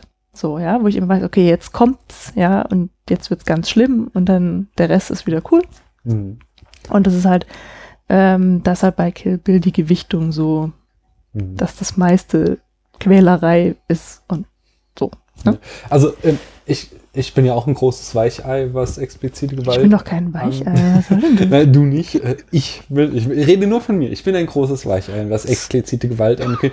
Ich schaue mir das an, aber ich leide da auch immer und finde es auch äh, oft sehr eklig. Und besonders hier am Anfang, äh, es sind vor allen Dingen die Geräusche auch. Also, also äh, dieses, wie sie da äh, Bugs Kopf in der Tür zermalmt, das ist so unangenehm. Da habe ich in meinem Kopf ganz laut vor mich hin gesummt. Ja. Da habe ich auch nicht Und, ähm, also, ja, ja, äh, auch hart finde ich halt dann da tatsächlich die Anime-Sequenz, wo- obwohl es ja, dadurch, dass es gezeichnet ist, schon die größere Distanz ist. Diese, da habe ich auch nicht hingesehen. Einfach Ich habe weil den ganzen Film nicht es gesehen. von der Geschichte her so einen dramatischen, äh, also in eine so dramatische Geschichte eingewoben ist, dass halt die Gewalt viel mehr Wirkung bei mir entfalten kann, als dann eben alles, was dann nach hinten rauskommt. Wir hatten ja auch irgendwie bei den Produktionsfakten, dass äh, da teilweise eben Feuerlöscher benutzt wurden, um Mhm. spritzendes Blut zu zeigen. Und das, äh, das ist halt so dieses, das ist am Ende so absurd und überdreht und diese Blutfontänen, wo ich mir richtig vorstellen kann, wie sie da hinter irgendwie dem, äh, hinter der Puppe jemand mit dem Feuerlöscher stand und Mhm. jetzt da die roten Fontänen in die Luft gespritzt hat. Äh, das ist so, ähm, dass das halt wirklich, wirklich so, so in eine Absurdigkeit, Absurdigkeit? Absurdität. Absurdität sich hochsteigert, dass, dass ich das dann auch nicht mehr ernst nehmen kann. Ähm, was äh, ist denn, Arne, die Gewalt einfach nur Selbstzweck? Ist es so, wie Paula sagte, dass Tarantino uns einfach nur schocken will? Oder hat sie vielleicht auch irgendwie erzählerisch eine Funktion hier für den Film?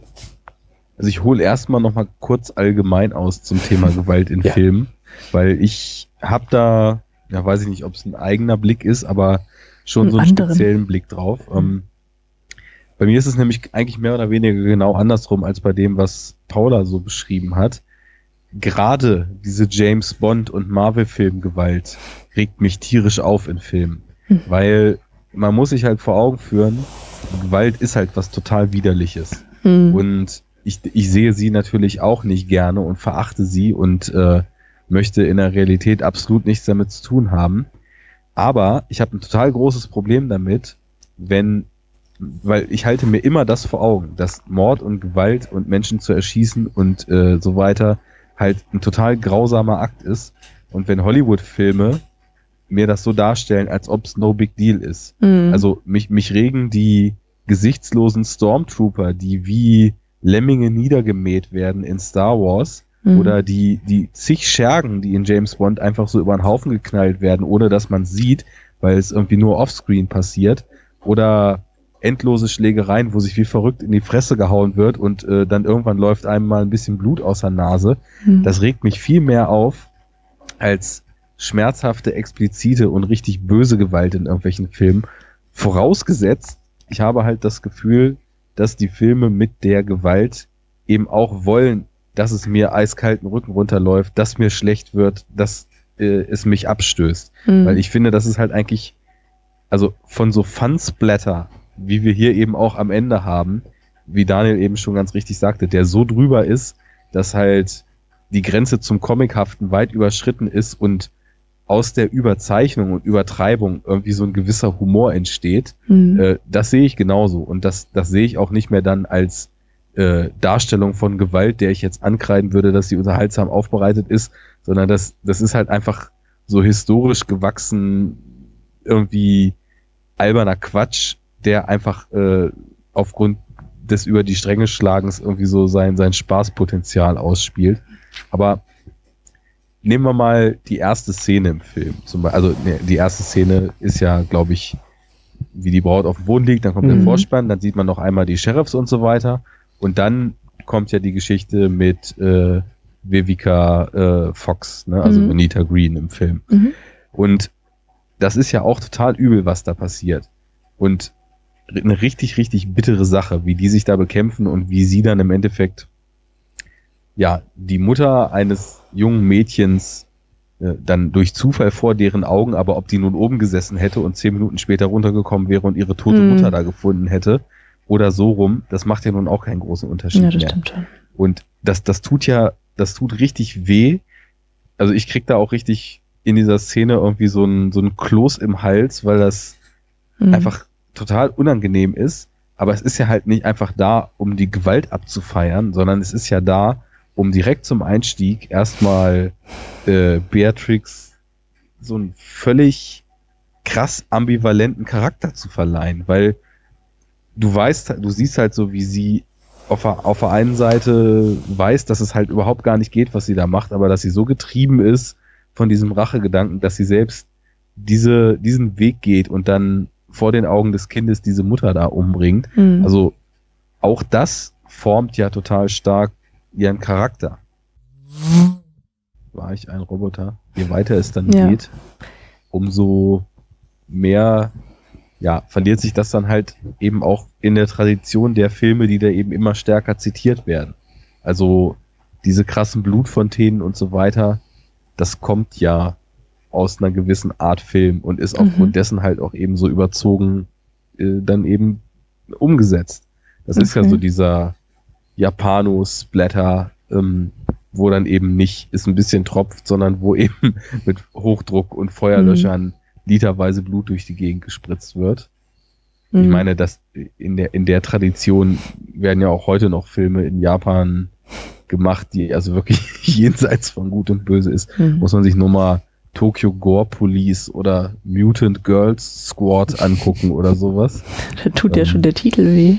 Oder äh, wie heißt der andere? Robo Geisha fällt auch noch in die Richtung. Das klingt gut. Also da geht da geht halt schon einiges und das ist dann teilweise auch irgendwie mehr Freude an den Effekten und an der Überzogenheit, als dass das noch was mit realer Gewalt zu tun hat. Mhm. Also das, was da im Showdown passiert, das ist halt nicht zu vergleichen, ja, zum einen nicht zu vergleichen mit Captain America oder James Bond, die halt irgendwie Schergen aus dem Weg räumen, aber zum anderen natürlich auch nicht mit irgendwie, weiß ich nicht, Filmen wie Irreversibel oder Martyr oder sonst was, wo einem wirklich, also mir zumindest, wenn ich das sehe, also körperlich übel wird aufgrund dessen, was da dargestellt ist, Hm. wo aber auch die Filmemacher genau das wollen, dass dem Publikum halt körperlich übel wird, damit man einfach sich mal wieder vor Augen ruft, was man da eigentlich sieht, wenn diese Sachen so dargestellt sind, die Mhm. sonst halt immer viel zu harmlos sind. So, Mhm. also das, um es abzuschließen, ich finde, Gewalt muss eben wirklich, wirkliche Darstellung von, von echter, glaubhafter Gewalt müssen einen halt auch so aus den Latschen hauen, dass man richtig irgendwie angewidert in sich zusammensinkt, weil sonst wird es der Sache nicht gerecht. Ja, da hast du, da hast du auch wirklich einen Punkt. Ja, das stimmt schon. Also, oder mehrere Punkte.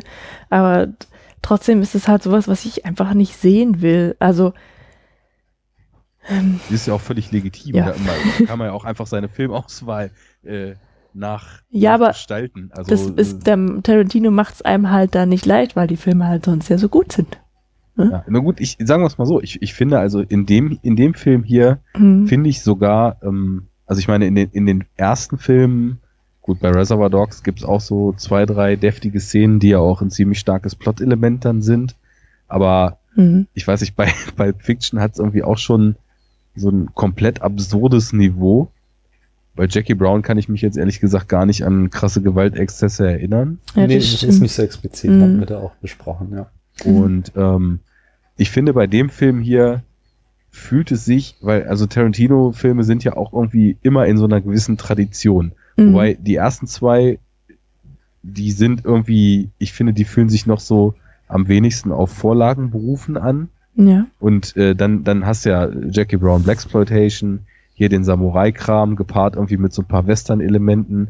Und später hast du dann irgendwie das Nazi-Ding Mhm. und den, den Grindhouse Carsploitation-Film. Da gibt's immer so direkte Vorlagen. Und mit diesem Samurai-Kram und Kung-Fu-Kram, die Gewalt, die dann hier so dargestellt wird, da fühlt sich das irgendwie gemessen daran, was er als Orientierung und als, als Vorlage und Inspiration für die Filme genommen hat, so am organischsten an. Mhm. Ich finde zum Beispiel, dass die Gewaltexzesse in Django Unchained und in Hateful Eight überhaupt keinen Sinn machen. Also, das sind somit meine größten Kritikpunkte an den beiden Filmen, Hm, okay. weil es halt einfach, die, die Filme laufen halt so zwei Stunden komplett in eine andere Richtung und dann gibt's halt so den totalen Splatter-Exzess. Ja, ist das vielleicht, so- ja, Entschuldigung. Hm, Mhm. Nee, sag. Ja, vielleicht ist das, oder, meinst du damit, dass das da drin ist, weil es schon zum Markenzeichen von Tarantino geworden ist? Das wird oft vorgeworfen. Ja. Ach Ich habe ähm, äh, vieles, was du äh, jetzt auch ausführlich gesagt hast, Arne, nochmal ganz kondensiert in ähm, zwei Zitaten, die ich gefunden hatte von John Crane und Aaron Anderson oder Aaron Anderson, weißt du, wie er heißt. Äh, beides Choreografen, die sich ähm, äh, in ihren Zitaten damit auseinandersetzten, was denn die Rolle von Gewalt in Filmen ist. Wenn sie gut ist, ähm, und im Grunde ist es das, was äh, alles immer in Filmen machen soll, entweder Charakterentwicklung oder die Handlung vorantreiben. Und das Besondere eben an Actionsequenzen und damit an Gewalt ist, dass sie es äh, sehr kondensiert, sehr effizient machen können.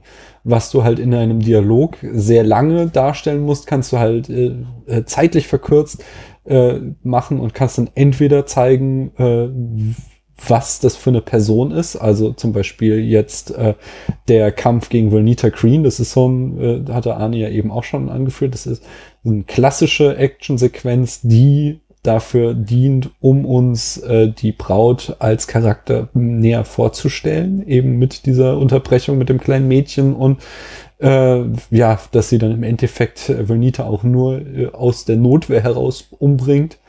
Und ähm, äh, der äh, d- d- ja, eine, eine Gewaltszene, die die Handlung vorantreibt, wäre halt zum Beispiel alles, was in der Anime-Sequenz voran äh, passiert, was halt, nee, Quatsch, nee, das ist auch eher wieder charakterbildend für Oren Ishii. Es wäre dann eher das äh, große Finale, wenn sie sich da im äh, Garten gegenüberstehen. Und davor dann die Dreiviertelstunde ist halt äh, purer Fansblätter, wie Arne das eben nannte, äh, was ja irgendwie nicht in beide Aspekte richtig rein. Ja, aber genau das, was du gerade gesagt hast, macht ja schon den dritten Punkt von Gewaltdarstellung aus, dass es halt auch so, ein, so eine bestimmte Art von Voyeurismus bedient. Ja, natürlich. Also es ist, äh, also es gibt ja auch gerade mit Kill Bill so ein berühmtes äh, Fernsehinterview, wo er sich, äh, Tarantino sich mit so einer sehr konservativen Filmkritikerin anschreit, äh, packe ich auch gerne in die Show Notes, wo sie ihm halt vorwirft die ganze Zeit, was er da für einen schrecklichen Film gemacht hat und ähm, äh, ja, also wie moralisch verkommen das ist und er ja einerseits immer sagt, äh, so äh, genau, er, er die ganze Zeit sagt, es wäre ein Film, den er als Kind geliebt hat und sie äh, äh, die ganze Zeit äh, Filme und Realität halt verwechseln würde und dass man halt, was filmisch an Gewalt gezeigt wird, nicht verwechseln darf mit dem, was Es in der ist ja Welt auch schwierig. Also, weil ich meine, ich habe mich ja vorhin zu dieser The Thematik gar nicht geäußert, ob so Rachefilme als Motivation eigentlich taugen und wie Mhm. man da überhaupt so zu steht. Natürlich ist das ähm, immer ein total zweischneidiges Schwert, weil du hast ja auf der einen Seite da eine Hauptfigur, zu der du ja im optimalen Fall auch eine gewisse Bindung aufbaust, sodass du mit ihr mitfieberst und irgendwie empathisch ihr gegenüber bist. Aber die tut halt total schreckliche Dinge. Und insofern zwingen diese Filme uns ja ganz automatisch irgendwie Schlechtes gegen Schlechtes in die, Wa- in die Wägschale zu werfen und uns dann quasi auf der Seite dessen zu positionieren, was wir dann halt nur ein bisschen weniger schlecht finden, was es aber natürlich ja trotzdem noch nicht gut macht. Es ist ja immer noch, Hm. immer noch schlecht.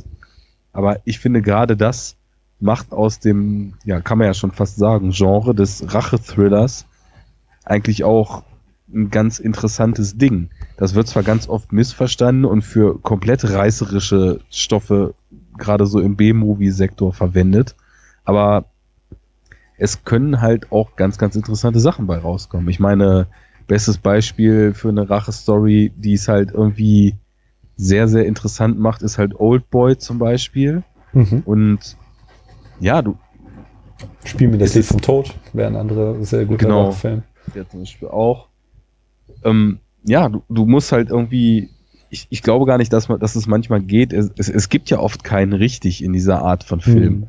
Aber ähm, ein guter Film taucht ja dann, also ich weiß nicht, ob das jetzt bei Kill Bill 1 schon der Fall ist, im zweiten für mich definitiv ein guter Film aus dem Genre taucht ja eben tatsächlich auch in die Psychen der Hauptfigur oder des Protagonisten ein und ähm, lässt uns diesen Kampf und diese Zerrissenheit, die zwangsweise aufgrund der Thematik in ihm herrscht, eben auch mitfühlen.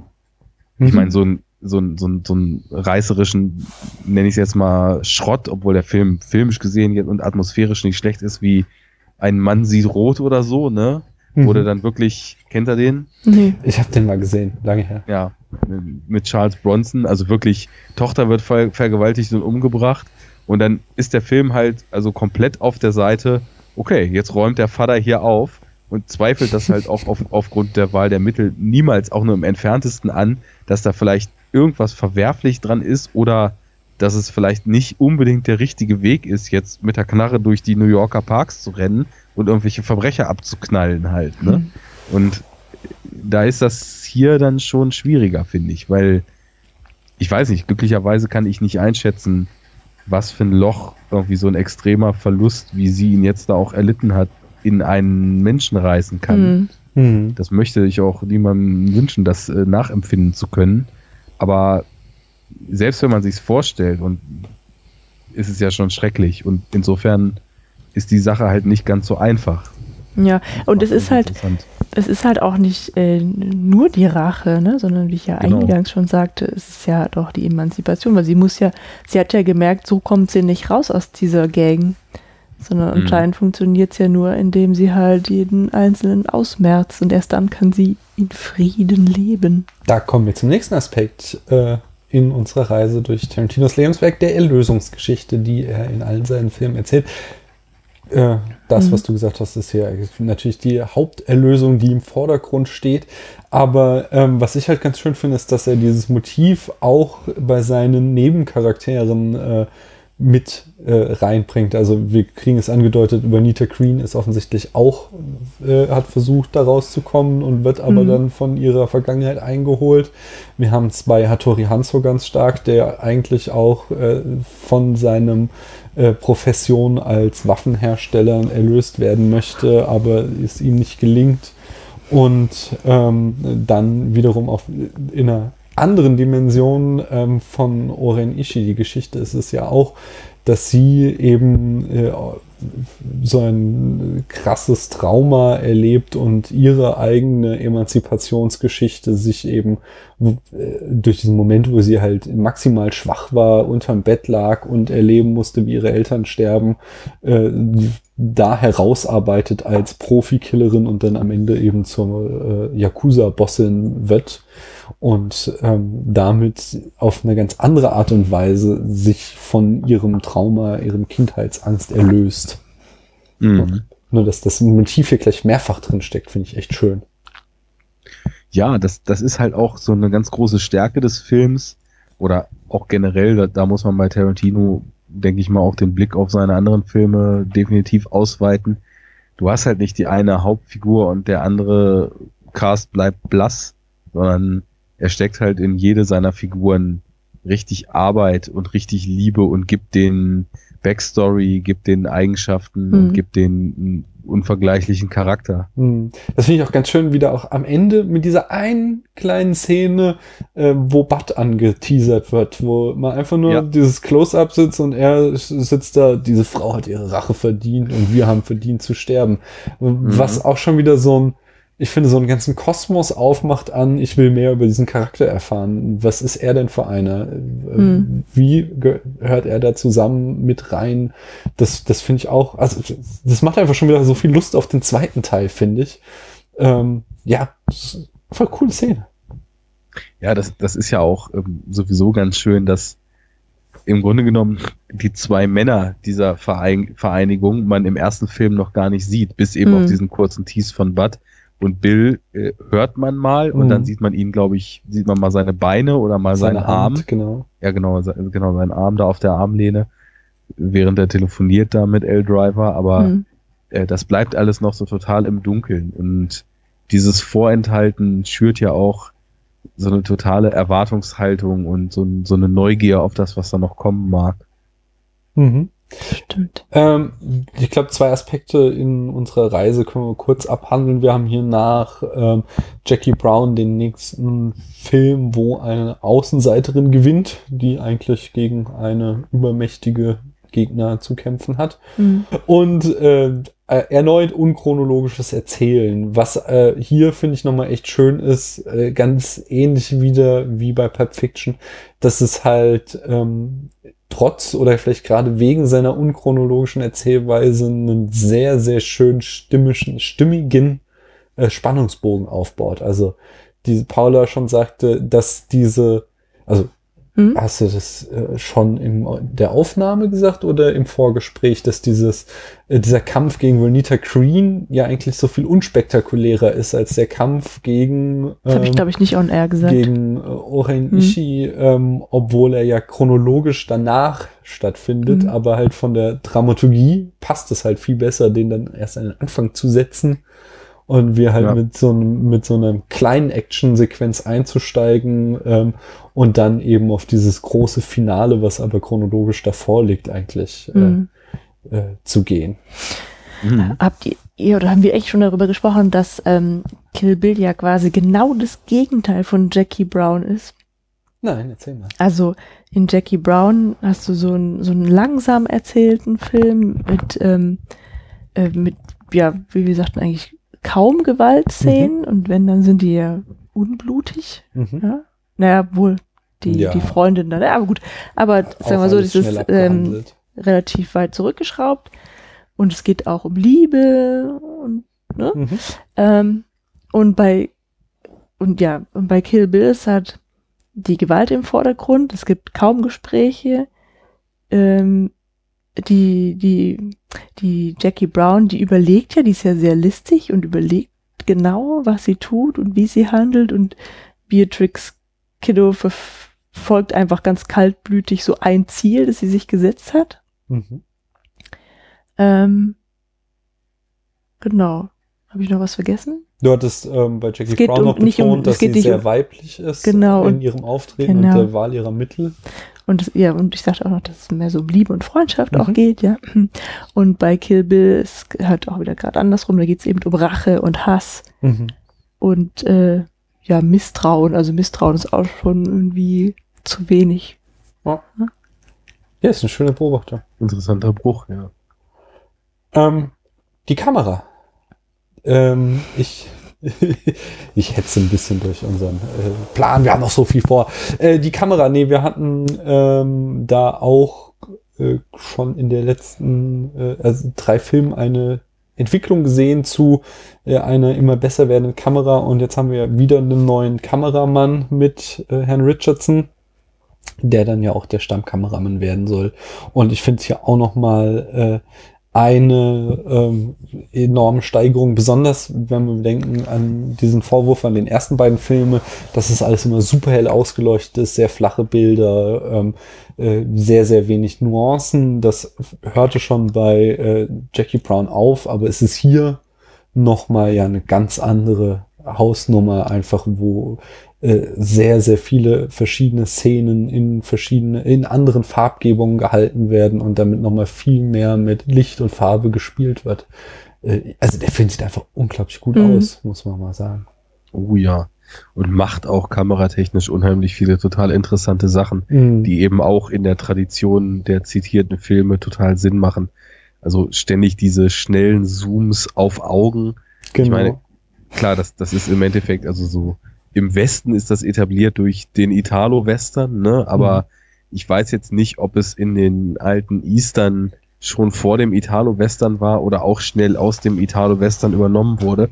Auf jeden Fall ist das auch was, was es ist wie so ein festgebranntes Bild, was ich auch von früher so habe, dass irgend so ein Samurai mit so einer geilen Perücke aus so einem japanischen Haus rausgerannt kommt und plötzlich so ein Alarmsound kommt und der Zoom auf seine Augen geht und er mit groß aufgerissenen ja, Augen dasteht. Und ich finde, hier harmoniert es auch total stark, weil extrem viel in dem ganzen Film auch über Blicke erzählt wird. Ne? Also du mhm. hast immer wieder Szenen, wo mehrfach äh, hin und her geschnitten wird zwischen Blicken von Leuten, die sich gerade in Konfrontation gegenüberstehen, ähm, Blicken, die irgendwie quasi auch als Statement zur Situation, die gerade um die Figuren rum ist, gewertet werden können mhm. und Blicken, die halt auch immer wie so ein Fenster in die Figur rein dann jedes Mal wieder agieren und weiß ich nicht, also diese Shots oder auch die fette Steadicam-Fahrt dann später in, wie, wie heißt das Haus? Ihr habt das schon House of the. Blue Leaves Long Take ist das, was du meinst. Ja, genau, der, genau, die, die, die Fahrt, wo die ähm, Oren Ishii und ihre Gefolgsleute da gerade reinkommen und dann die Treppe hochgehen und in den Raum rein und dann geht's wieder runter und irgendwann landen wir dann bei der Braut an der Bar in ihrem Motorrad-Outfit. Also es ist richtig, richtig schön gemacht. Hm. Äh, da hast du eben zwei Aspekte genannt. Der eine ist der Crashing Zoom, der kommt tatsächlich, soweit ich das äh, gelesen habe, aus diesen Shaw Brothers Filmen. Äh, ein klassisches Element eben dieser äh, superschnelles Zoom auf ein Gesicht vor allem. Ja, ich hab's auch echt aus diesen alten Kung-Fu-Filmen Mhm. so vor Augen. Ja, das hatte, wir hatten auch gesagt, äh, als wir den Produktionsteil hatten, dass ähm, äh, Tarantino Richardson extra als Hausaufgabe aufgegeben hat, hier die alten Kung-Fu-Filme anzugucken, damit er den Stil drauf kriegt. Ähm, Mhm. aber ich finde es nochmal was anderes auf diesen ähm, super Close-Up auf den Augen, ganz unabhängig vom Zoom, weil das ist so ein klassischer Sergio Leone, der hier kommt und ich glaube, wenn ich mich richtig erinnere, im zweiten Teil auch nochmal massiv weiter eingesetzt wird, äh, wo einfach das Augenpaar den äh, Screen füllt und äh, du aus dem Gesicht, aus diesem Augenpaar herauslesen sollst, was jetzt in der Person vorgeht. Äh, Ja. Da hat er sich an, an Sergio Leone stark äh, äh, orientiert. Wir haben außerdem auch nochmal so eine Szene mit dieser weiterwandernden Kamera, die er ja auch ganz gerne einsetzt, ganz am Anfang bei der Twisted Nerve Scene, wenn wir eben da ähm, äh, El Driver folgen, wie sie in, den, in das Zimmer geht, um sich umzuziehen und dann die Kamera sie verlässt, um, um den Gang weiter hinunter zu wandern, um äh, uns die Braut zu zeigen. Mhm. Ähm, im, im, wir dann, genau, da setzt er dann auch wieder den äh, typischen S- äh, Split-Screen ein. Ähm, von, vorhin habe ich den Namen schon gesagt. De ne? Palma. Genau, Brian De Palma orientiert er sich dran. Und äh, seine beiden Markenzeichen hat er auch wieder da drinne, den Trunkshot, äh, wenn die Braut im Motorrad-Outfit mit Sophie Fatal spricht Und im Kofferraum Fußshot. liegt. Äh, den habe ich jetzt gar nicht aufgeführt. Nein, ich, äh, das stimmt natürlich auch. Wir sehen wieder reichlich nackte Füße. Aber wir haben auch den Dead Body Shot natürlich, wenn die Braut am Boden liegt und wir über ihr die vier von dem äh, Deadly Viper Assassination Squad stehen sehen. Mhm. Das ist eben beides wieder diese äh, Einstellungen, die äh, uns eine dominante Person äh, äh, zeigen, die über der äh, Person, aus der die Einstellung gezeigt Mhm. ist, aus der die Szene erzählt ist, steht und eben sie komplett dominiert. Mhm. Ja. Trademarks über Trademarks. Genau. Äh, lass uns doch mal, ähm, bevor wir noch zu noch mehr Trademarks aus dem Tarantino-Universum kommen, äh, habe ich noch so ein paar Kritikpunkte, die ich mal äh, so aus verschiedenen ähm, äh, Rezensionen, die ich gelesen habe, zusammen äh, gekramt habe und zu denen ihr Stellung benehmen dürft. Äh, Punkt eins: der Film ist hirnlos. Ich finde, ich finde Ja, Ja. weiß nicht. keine Karlauer. Das ist tatsächlich irgendwie so oft eine sehr plakative Kritik gewesen. Auch so, was, er hat sechs Jahre ge äh, gebraucht, um diesen hirnlosen Film zu machen? Nein, Nicht, warum ist er denn nicht hier hirnlos, Paula? weil dafür doch alles viel zu durchdacht ist. Ha.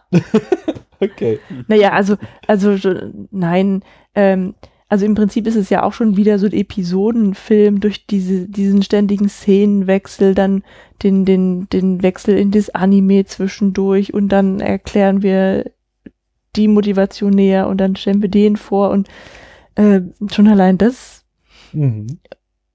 er, erzeugt oder, oder zeugt doch von, von viel Nachdenken und Bewusstsein äh, beim, beim Da schließt gleich Ja. der nächste Vorwurf Kreator. an, den ich dann äh, dem Arne rüberreiche, äh, nämlich Paula hat vielleicht recht, aber das ist doch nur Style over Substance. Ich glaube, da haben wir jetzt schon genug drüber geredet, wie dieser Style eben auch dazu beiträgt, ähm, uns über die Figuren, über die Welt und äh, über Emotionen was zu erzählen. Also nein.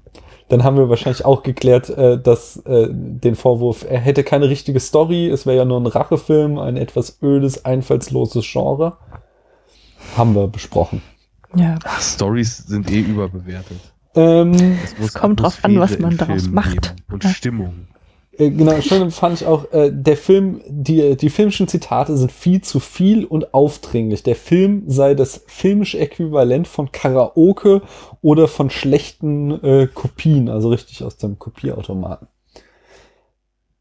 Nee, dafür ist es auch wieder viel zu viel, also viel zu viel zu vielseitig. Ja, es ist vor allen Dingen halt auch wieder so, dass eben das, das Schöne finde ja an Tarantino, dass er Sachen remixt. Also er kopiert sie ja nicht nur. Das ist ja auch das, was viele von dieser äh, zweitklassigen Regisseuren, die versuchten auf dem Tarantino-Hype mitzureiten, nicht hingekriegt haben, dass sie halt eben äh, ja ihre Vorbilder dann zitiert haben, indem sie sie einfach kopiert haben, während äh, Tarantino eben remixt. Wie Arne vorhin sagte, wir haben halt eben keine Exploitation-Vergewaltigungsszene äh, am Anfang, sondern er deutet es nur an, äh, erzählt es aber filmisch ganz anders oder ähm, wir kombinieren eben äh, westliche Musik mit asiatischen Bildern und umgekehrt, dass er da eben zwar da ein komplettes Mash-up von einem Film macht, aber ähm, das einfach wieder viel zu clever kombiniert.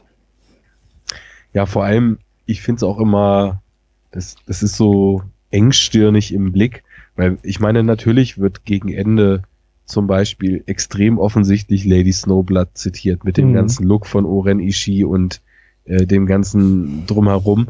Aber wenn dann so ein, ja, in, in manchen Bildern also wirklich poetisches Finale wieder in diesem verschneiten Garten draußen bei rauskommt, wo ist denn dann das Problem? Ja. Also äh, ich, das Bild findest du so nicht in Lady Snowblood, da findest du ähnliche Geschichten, aber mhm. das Bild ist halt trotzdem eine Schöpfung von ihm, seinem Kameramann und seinem ganzen Team und äh, das kann man doch einfach so honorieren. Ich meine, irgendwie war doch auch alles schon mal da. Bei ihm ist es halt ein bisschen direkter auf konkrete Vorbilder bezogen, was auf eine gewisse Art und Weise ja sogar ehrlicher ist, als immer die gleichen Tropes zu bedienen, aber dann äh, vorzugaukeln, man würde da eigene originelle Ideen verbraten. Und bei ihm ist die Originalität dann eben in dem Weiterverwerten des Ganzen, wie du sagst, und nicht nur dem Nachmachen, ne? Hm. hm. Ja, dem Gewaltvorwurf haben wir uns eigentlich auch schon ausführlich miteinander, mit auseinandergesetzt, dass zu viel Gewalt in dem Film stecken würde. Ähm, die selbstverliebte Masturbation, das geht, ich glaube, ich in die gleiche Schiene wie Style over Substance. Also das einfach, ähm, also dazu passt, äh, dass das erste Mal in seiner Karriere wäre, dass das Drehbuch das langweiligste an seinem Film wäre, dass er einfach nur noch eine Leistungsschau von allem, wozu er in der Lage ist, zeigt, aber nicht mehr eine interessante Geschichte erzählen will. Hm. Naja, also vielleicht ist das sogar, trifft das sogar so ein bisschen zu, wenn man es so dreht, dass das Drehbuch weniger stark im Fokus ist, als es, also wenn man jetzt hm. Drehbuch halt eben nur auf Dialoge runtermünzt mhm. als in den Vorgängerfilmen. Aber ich finde, ja, wenn man, wenn man ein gewisses Genre bedient, dann gehorcht man ja bis zu einem gewissen Grad auch den Regeln dieses Genres. Und Martial Arts ist halt oft auch äh, von langen Sequenzen, die halt so einen gewissen Showcase-Charakter haben, getragen. Und das haben wir hier halt auch. Ja. Ja. Ähm, dann letzter Vorwurf, der Film wäre zu lang. Zu lang? Er ist zwei Stunden und nur die Hälfte. Was ist nur die Hälfte? Ist ja nur die Hälfte von Ach so, Kill und trotzdem. Das habe ich gar nicht gemerkt, dass der so lang ist. Siehste? Ich ja. finde den nicht so lang. Aber mir ist ähm, gerade noch was. Achso, Entschuldigung. Was? Nee. Ja, also, mir ist noch was anderes aufgefallen. Aber Arne, willst du noch mhm. was zu, zu lang sagen? Also wenn Filme wie Transformers 4 Age of Extinction 180 Minuten gehen dürfen, dann äh, ist, glaube ich, alles gesagt zum Thema zu lange Filme. Okay, ich finde auch, äh, das, äh, diese, diesen Vorwurf an sich ist immer irgendwie albern. Das ist, geht mhm. ja wohl immer nur die Kombination aus Filmlänge und weiß es zu füllen. Und ich finde, da hat ja, genau. Kill Bill 1 kein Problem mit. Paula, du wolltest was sagen. Ja, ähm, die Rache, die Beatrix Kiddo hier ausübt, die nimmt sie tatsächlich immer, also sie, sie münzt es ähm, ihren Gegnern tatsächlich eins zu eins heim. Heißt das so? Jemanden etwas heim Heimzahlen. Heimzahlen, ja. Ähm, und zwar ist es ja so, dass sie äh, am Tag ihrer Hochzeit getötet wird, gemeinsam mit ihrem Mann und den Hochzeitsgästen. Ja. Und das Kind überlebt. Ja. Ja, Aber das weiß sie noch. ja, das, ja, das wissen, weiß Aber ich noch nicht. es- Wir wissen es am Anfang auch nicht. Aber wir haben vielleicht so eine epische Vorausdeutung dafür in der Szene mit Vernita Green. es. Ja. Ähm, da wird Vernita Green ermordet, aber das Kind überlebt. Ja, sehr schön. Ja. Fand ich auch noch total cool, ähm, als äh, Beatrix Kiddo zu dem Kind sagt, so hier, wenn du dich eines Tages mal rächen möchtest, ich bin da. Ja. So, da habe ich gedacht, oh, das wäre ja total lustig, wenn äh, Tarantino da nochmal einen Film draus machen würde. Und dann sagte mir dann, ja, Kill Bill 3 ist doch schon längst geplant. So. Also angekündigt, Ja. geplant. Noch nicht, aber Ja. angeblich soll er kommen. Ähm, genau, und dann, sind ja eigentlich, eigentlich sind es ja nur zwei Szenen in diesem Sinne. Ähm, dann Oren Ishii Mhm. kommt in Weiß in dieses House of the Blue Leaves, um da irgendwie zu feiern, Ja. ja, mit ihrer, mit ihrem engsten Kreis der Gefolgschaft. Ähm, und der wird umgebracht und dann eben auch noch ihre weitere Verwandtschaft, die dann noch eintritt, die 88 Krieger. Auch schön ist, dass äh, sie Sophie Fatal ja den Arm abschlägt, wo wir gesehen haben, dass sie ja Das ist, während das ist ja wirklich schön. Nein, nein, nein, aber wir kriegen ja diese Rückblende, wie Mhm. Sophie Fatal eben, die ja die ganze Zeit an ihrem Handy hängt Mhm. und mit diesem Handy eben auch telefonierte, während die Braut da so Mhm. zusammengeschlagen wurde und dass sie eben dann ihr diesen Arm, mit dem sie immer telefoniert, abtrennt. Das meine ich nur, dass es Mhm. halt in die deine, sie zahlt es allen eins zu eins heim, Mhm. äh, Lesart total gut reinpasst. mit, mit barer Münze heimzahlen heißt Ja. es. Mhm. Ja. Genau, deswegen in diesem Sinne ist es ja wirklich spannend, was dann mit den nächsten ja, Assassinen passiert. nice, coole Beobachtung. Hast du noch Mhm. inhaltlich was, Arne, was du Mhm. loswerden möchtest? Auch so konkret inhaltlich eigentlich nicht. Also, was mir dieses Mal verstärkt aufgefallen ist, obwohl es natürlich ziemlich krass rund geht in dem Film, kommt er zwischendurch auch immer wieder total schön zur Ruhe und selbst im Finale, du hast diese mega lange Action-Szene, aber als sie dann eigentlich beim Endgegner angekommen ist, äh, kriegt das Ganze so eine Erhabenheit und sowas Ruhiges.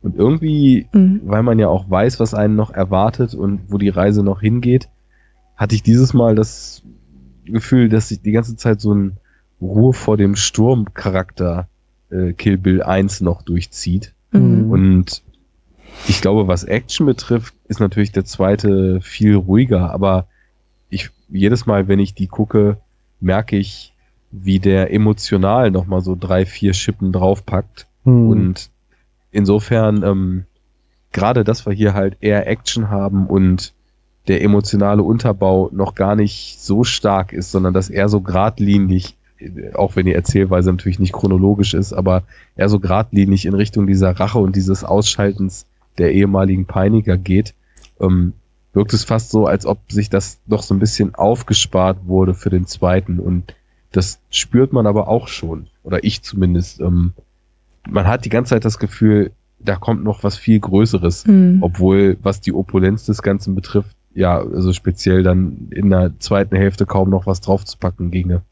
Ja, aber es ist lustig, dass du das auch gerade Endgegner nanntest, weil genau das, genau diesen Gedanken hatte ich halt auch in diesem Begriff im Kopf, weil sie halt schon diese Tür öffnet und eben in diese andere Welt hinaustritt in den Schnee. Hm. Ähm, so wie der Bossraum in ja, Videogame, genau ne? so. Und äh, jetzt hat sie halt Oren Ishii, den, die Endgegnerin, hat sie dann halt auch besiegt und das heißt, Kill Bill 2 ist dann für uns auch ein neue, neues Level, das nächste Level des Spiels so. Ja. Mhm. Ähm, wobei das auch beides, äh, muss man sagen, sind halt auch so klasse. Also der, der Tea-House-Fight und der Garden-Fight sind äh, beides klassische Elemente des Martial Arts-Films, die er hier auch wieder einfach aufgreift, äh, Aber gehört. die natürlich entsprechend kombiniert werden. Ja, natürlich, natürlich. Um so zu wirken wie hier, ja. Ja. Nur sind halt auch referenziert, wollte ich noch erwähnt haben. Mhm. Ja, äh, dann fangen wir mal an mit Paula, schnapp dir deine Unterlagen. Was? Mit den Easter Eggs und dem Tarantino-Universum. Wir haben ja noch Fakten zu liefern. Das ist ja nicht Ach du Spaß hier. Schande. Wo fängt denn das an? Da sind keine hab Seitenzahlen keine drauf. Seitenzahlen. Oh Mann. Zitate und Referenzen. Da muss davor, davor ist es. Eine Seite davor. Ja. Schneide ich dann raus. Ich hab's. Die Blätterei. also, Easter Eggs äh, und das Tarantino-Universum. Der Name Beatrix Kiddo wird ja im ersten Teil ähm, äh, weggebiebt, aber wird dreimal gespoilert. Erst äh, am Anfang sagt Bill, als er aus dem Off mit Beatrix spricht, nennt er sie Kiddo. Und äh, das natürlich im Englischen auch sowas wie Kindchen oder Kleines heißt und deswegen dem Zuschauer zu dem Moment nicht klar ist, dass er sie bei ihrem Nachnamen nennt. Dann sieht man ihren äh, Namen ganz, ganz kurz auf den Flugtickets stehen, bevor die weggenommen werden. Und schließlich äh, sagt ja äh, Oren noch den Spruch, dass es jetzt Tricks for Kids gibt. Und äh, das ist zugleich eine Cornflakes-Werbung, eine berühmte aus den USA. Äh, und steckt aber natürlich auch wieder äh, Beatrix Kiddo drin. Und der ähm, Texas Ranger Earl McGraw, Mhm. der mit seinem Sohn Edgar das Massaker untersucht, also da die Ermordung der Genau. in der- Hochzeit, ja, ähm, trat. Zu dem ganz kurz. Mhm. Es ist so herrlich, wie er auch, bevor man ihn überhaupt gesehen hat, schon charakterisiert ist. Anhand dieser Armada von Fliegerbrillen, die Ja. auf seinem, äh, auf seiner Ablage vorne im Auto liegen und der miesen Country-Mucke, die dazu dudelt. denkst du dir sofort, ey, miserer Southside, äh, Redneck Chavo könnte wahrscheinlich gar nicht aus diesem Auto aussteigen. ja.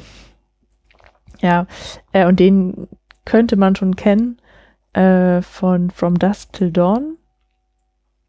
Genau. Und er kommt auch in Death Proof und in Planet Terror von Robert Rodriguez wieder vor. Genau, also äh, Earl McCraw ist so ein typischer Charakter des Tarantino-Universums. Ähm, die Insel Okinawa, auf der sich Hattori Hanzo zurück, äh, zur Ruhe gesetzt hat und dort ein ähm, Sushi-Restaurant aufzumachen, steht in Japan im Ruf, das schlechteste Sushi von ganz Japan anzubieten. Was so ganz schön ist, äh, einfach auch so, so, da merkt man es nicht so, dass er eigentlich davon keine Ahnung hat, sondern Waffenschmied ist. Hm. Das sind Oh. so die kleinen Details, die das Ganze total schön machen, auch wenn man sie gar nicht weiß. Genau. Ähm, als die Beatrix Kiddo in Tokio den Flughafen verlässt, ist im Hintergrund ein Werbeplakat für Red Apple zu sehen. Genau, der Zigarettenmarke. Fantasie-Zigarettenmarke von Tarantino. Äh, während des ähm, Kampfes im House of the Blue Leaves äh, wird zweimal der Wilhelm-Schrei eingeblendet. Ich habe ihn nicht gehört. Habe ich auch aktiv mich drüber amüsiert. ja, ja, das ist schön. Stimmt, das hatte ich mir sogar noch notiert, habe ich vergessen, aber das, das muss auch jeder Cutter einfach mal machen. Und so eine großartige Cutterin wie Sally Menke hat da sicherlich auch ihren Spaß mit gehabt. Genau. Äh, wir hatten äh, schon die Crazy 88, dass Tarantino einer davon ist, erwähnt. Außerdem ähm, sagt Oren Ishii am Ende zur Braut, dass sie äh, äh, in ihrem Kampf keine fünf Minuten überleben wird, aber dann nach genau vier Minuten 59 später ist es Oren, die tot umfällt. Das ist schon aber nur auf krass, ne? Blu-ray. Äh, oh ja, also genau, das Thema hatten wir neulich schon, dass DVD da andere Laufzeiten haben. Aber wir haben es gestreamt äh, über Netflix. Ich denke, das dürfte dann wahrscheinlich auch die 459 gewesen sein. Mhm. Ähm, Paula, du hast noch eine tolle Fantheorie, die du vorstellen Ja, nämlich dass Kill Bill 1 und Kill Bill 2 der gescheiterte Pilot für Fox Force 5 aus Pulp Fiction sein sollen. Genau, ist eine äh, populäre äh, Fantheorie, dadurch angeheizt ja, dass äh, Uma Thurman und Tarantino auf die Idee während der Dreharbeiten von Pulp Fiction kamen. Und dann muss man mal im Internet umschauen, wie die einzelnen Charaktere mit dem, was ähm, was Beatrix, äh, nee, nee, was, was, was äh, Mia Wallace da erzählt, zusammenpassen. So hundertprozentig ist es nicht. Also Mia Wallace selbst ist ja eine Messerexpertin und hier sehen wir sie einfach nur einmal mit dem Messer, sonst hat sie ein Schwert. Oh, mit dem kann sie auch umgehen. das stimmt natürlich. Ähm, kommen wir zu Zitate und Referenzen. Ähm, der Film, es, wahrscheinlich würde sein Leben dauern, da sämtliche Zitate und Referenzen rauszuziehen. Deswegen haben wir mal so ein paar unserer Lieblingsreferenzen äh, äh, herausgepickt. Äh, sagte ich auch schon, äh, er beginnt mit dem Logo der Shaw Brothers, einem legendären Studio, äh, Martial Arts Studio. Hm.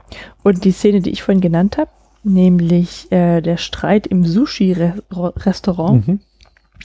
die so ein bisschen rausfällt auch, äh, die stammt aus Fighting Back von 1948. Genau, die Kill-List ist orientiert an der gleichnamigen Kill-List von The Mercenary aus 1968.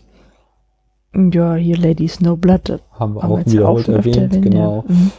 Ähm, der Shot auf die Sonnenbrillen, den du eben erwähnt hast, äh, kommt aus dem Original. 60 Seconds. ne? Genau, von 1974. Äh, dann gibt es in der schönen äh, Videoreihe Every Everything is a Remix äh, eine schöne Analyse der Twisted Nerve Scene, die nämlich auch so ein einziger Mashup ist. Ja, äh, die gepfiffene Melodie, Mhm. ja. Darf man das jetzt pfeifen oder kommt dann auch die GEMA? Ich glaube, du darfst so ein paar Unter Sekunden 30 anpfeifen. Sekunden. Aber Also- ich habe ja vorhin schon kurz gepfiffen. Ja, aber das wird ja rausgeschnitten, weil das war ja. Ne? Also jedenfalls diese Melodie, die kommt aus äh, Twisted Nerve Scene, Mhm. einem Film von 1968. Genau, äh, Daryl Hannahs Charakter wiederum referenziert den Film They Call Her One Eye von 1974. Und das haben wir auch schon gesagt.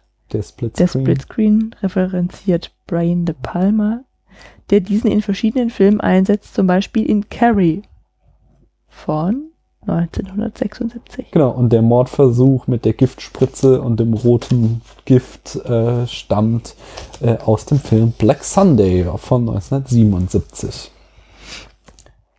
Der gelbe Overall kommt auch nicht aus dem Nichts, sondern referenziert auf Game of Death mit Bruce Lee.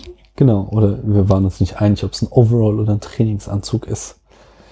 Äh, mein Lieblingszitat ist, dass ähm, die Figur Hattori Hanzo aus der Fernsehserie Shadow Warriors stammt. Ähm, und zwar wurde äh, er auch schon damals von Sonny Shiba gespielt und es gab wohl mehrere Staffeln, die Hattori Hanzo in verschiedenen Lebensphasen zeigen und äh, so soll dann eben jetzt Kill Bill äh, eine weitere Lebensphase von Hattori Hanzo im Alter sein, der sich von seiner Vergangenheit distanziert. Fand ich ganz, ganz toll. Hm. Ähm, Da war Tarantino ja auch großer Fan von dieser Serie. Ne? Hm, Ja. Ja, das passt ja. Ist halt auch so schön, wie, die, wie halt diese, dieser Name halt und wie so viel auslöst da bei den Figuren in Kill Bill. Ja. Ne? Ähm, ja, ich glaube, das Zitat kommt irgendwie ganz am Anfang noch vor. Genau, also damit Das- beginnt der Film. Raven. In, in Schriftform, ja. Äh, Revenge is a dish best served cold. Mhm. Äh, und das äh, habe ich natürlich sofort wiedererkannt, weil das stammt aus Star Trek, dem zweiten Film, Der Zorn des Khan. den wir auch schon im Archiv haben. Ähm, die Rede, die die Braut an die Tochter von Vernita Green richtet, ist orientiert an einer ähnlichen Rede aus The Punisher von 1989. Und die Sonnenbrille, die Beatrix Buck wegnimmt, ist die gleiche, die Christian Slater in True Romance trägt. Also ist die gleiche oder ist es tatsächlich äh, da die Requisite? Das weiß ich nicht, aber es ist das gleiche Modell. Ja, ja jeden so, ne? Mhm.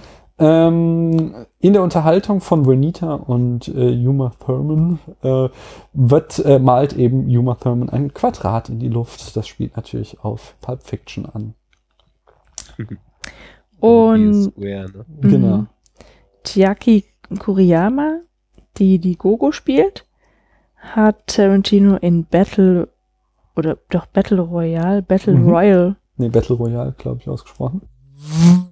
Über Battle Royale darf man jetzt auch, glaube ich, wieder öffentlich sprechen. Ja, sprechen darfst du ja sowieso. Also er steht auf dem, steht oder stand auf dem Index. Ähm, und aber du darfst ihn ja nicht empfehlen. Du darfst ja nicht sagen, Leute, schaut ihn dir an, aber äh, du darfst äh, durchaus dich kritisch äh, in einer Rezension darüber äußern oder ihn eben in so einem Kontext erwähnen, weil das wäre ja sonst eine Zensur, die äh, unser Grundgesetz verbietet. wieso, wieso so steht habe er? ich das auch immer gesehen und habe mich da Mhm. nicht sonderlich stark einschränken lassen. Na, Wieso steht er denn auf dem Index? weil er so brutal ist. Also noch brutaler als Kill Bill.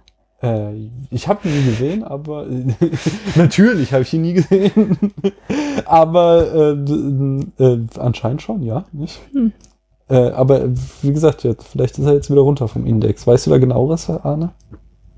Äh, ich habe das letztens nur mitgekriegt. ähm, Der wurde ja in Deutschland von Cape Light vertrieben, Aha. dass da irgendwie die Meldung kam, dass der auch von der Liste B da jetzt runter ist und dass da schon Hoffnungen ja, aufkamen, dass vielleicht man bald das Mediabook, was die dazu rausgebracht hatten, dann auch mal wieder für realistische Preise bekommen könnte. Na ja. Äh, ich habe noch ein letztes Zitat und zwar ähm, die Anime-Sequenz übernahm Tarantino aus dem indischen Film Ala, Ha- Ala, oh Gott, Ala Vandan aus dem Jahr 2001, wo eben eine solche ganz ähnliche Sequenz äh, zum Einsatz kommt. Wobei man da auch sagen muss, äh, ein etwas äh, ein verwandtes Stilmittel wird auch schon in Lady Snowblood eingesetzt, wo Teile des Films die äh, damals das Budget überschritten mit äh, Standbildern, äh, gezeichneten Standbildern erzählt werden. ähm, machen wir gleich weiter mit der Rezeptionsgeschichte, Paula. Mhm. Aber sicher doch, ne? Und zwar hat Kill Bill 1 alleine 161 Millionen Dollar weltweit. 81 sogar. Was? Oh, 181 Millionen Dollar eingespielt weltweit. Mhm. Also mehr als das Dreifache des Gesamtbudgets für beide Filme zusammen. Und äh, damit war das auch bis dahin der erfolgreichste Film von Herrn Tarantino. Genau. Ähm, Kill Bill war als ein Film geplant und auch gedreht worden und es war dann die Idee von Miramax-Boss Harvey Weinstein, äh, ihn in zwei Teile zu drehen und äh, Tarantino kam das sehr entgegen, er willigte ein, weil er äh, so sehr viele Szenen, die ihm ans Herz gewachsen waren, drinnen lassen konnten, die er sonst hätte rausschneiden müssen, weil die vier Stunden, das hätte er nicht durchgesetzt bekommen, dass er die ein, ein, äh, einen Film in einem Stück mit vier Stunden. Ihr wisst, was ich sagen wollte.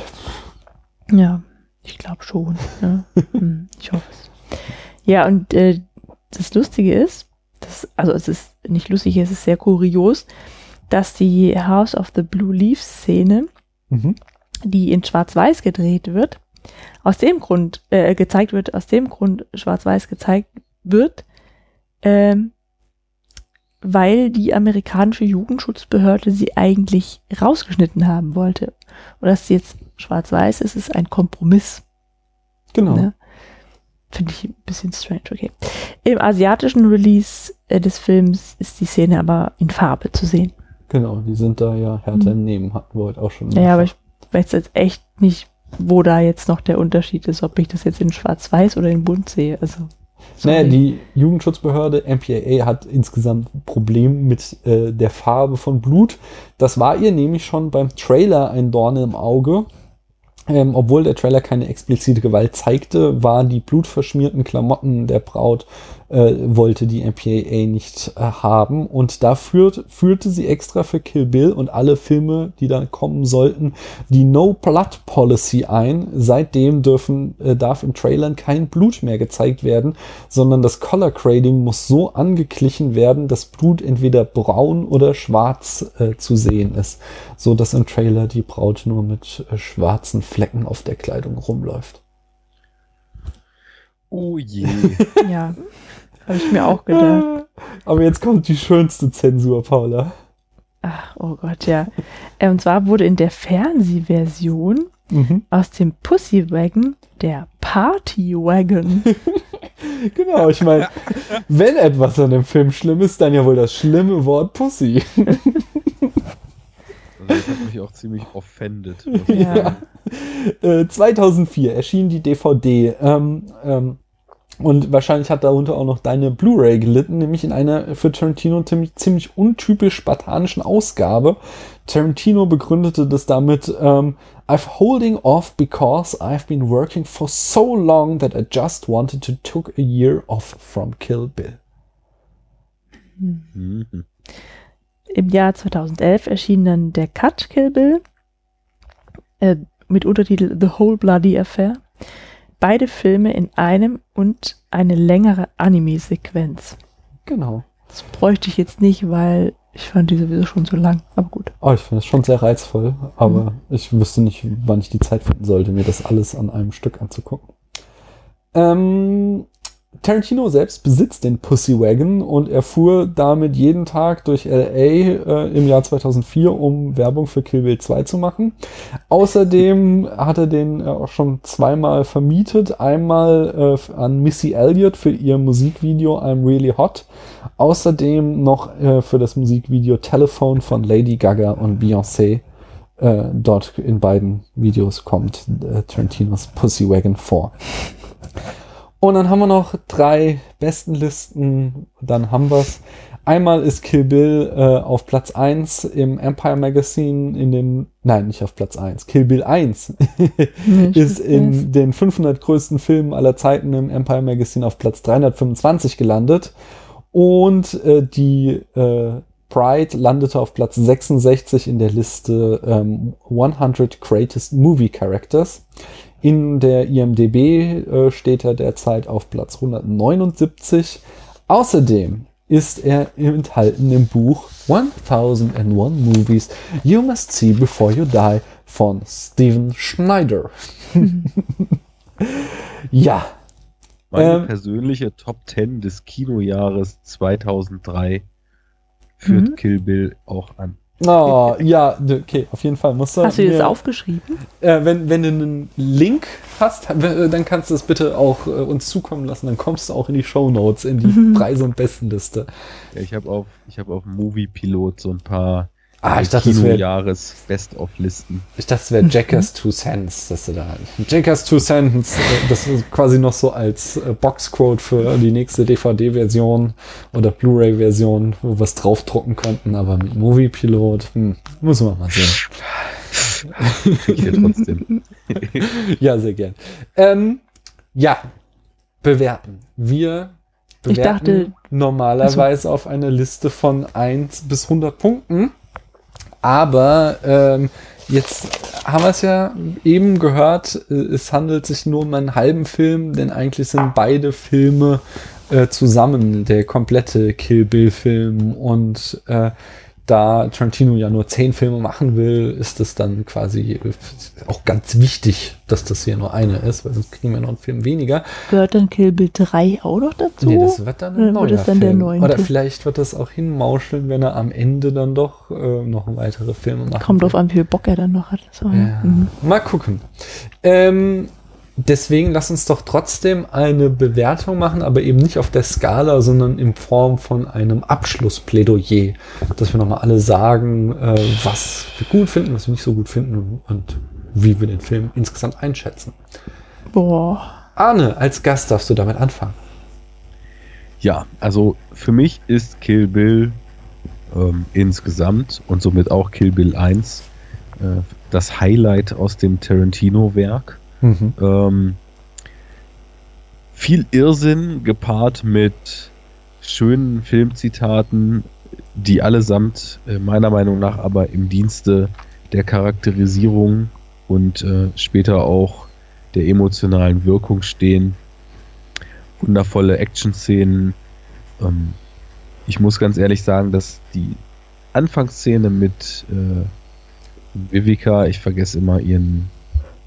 Vernita, Vernita Green. Mit Vernita Green. Mhm. Ähm, da komme ich oft nicht so richtig rein. Und ich weiß dann auch, wofür sie steht und das funktioniert für mich auch. Aber irgendwie, das hat mir noch fast so sehr den, den ja, Anschein von so einem Cold Opening, wo ich oft nicht so der Fan von bin.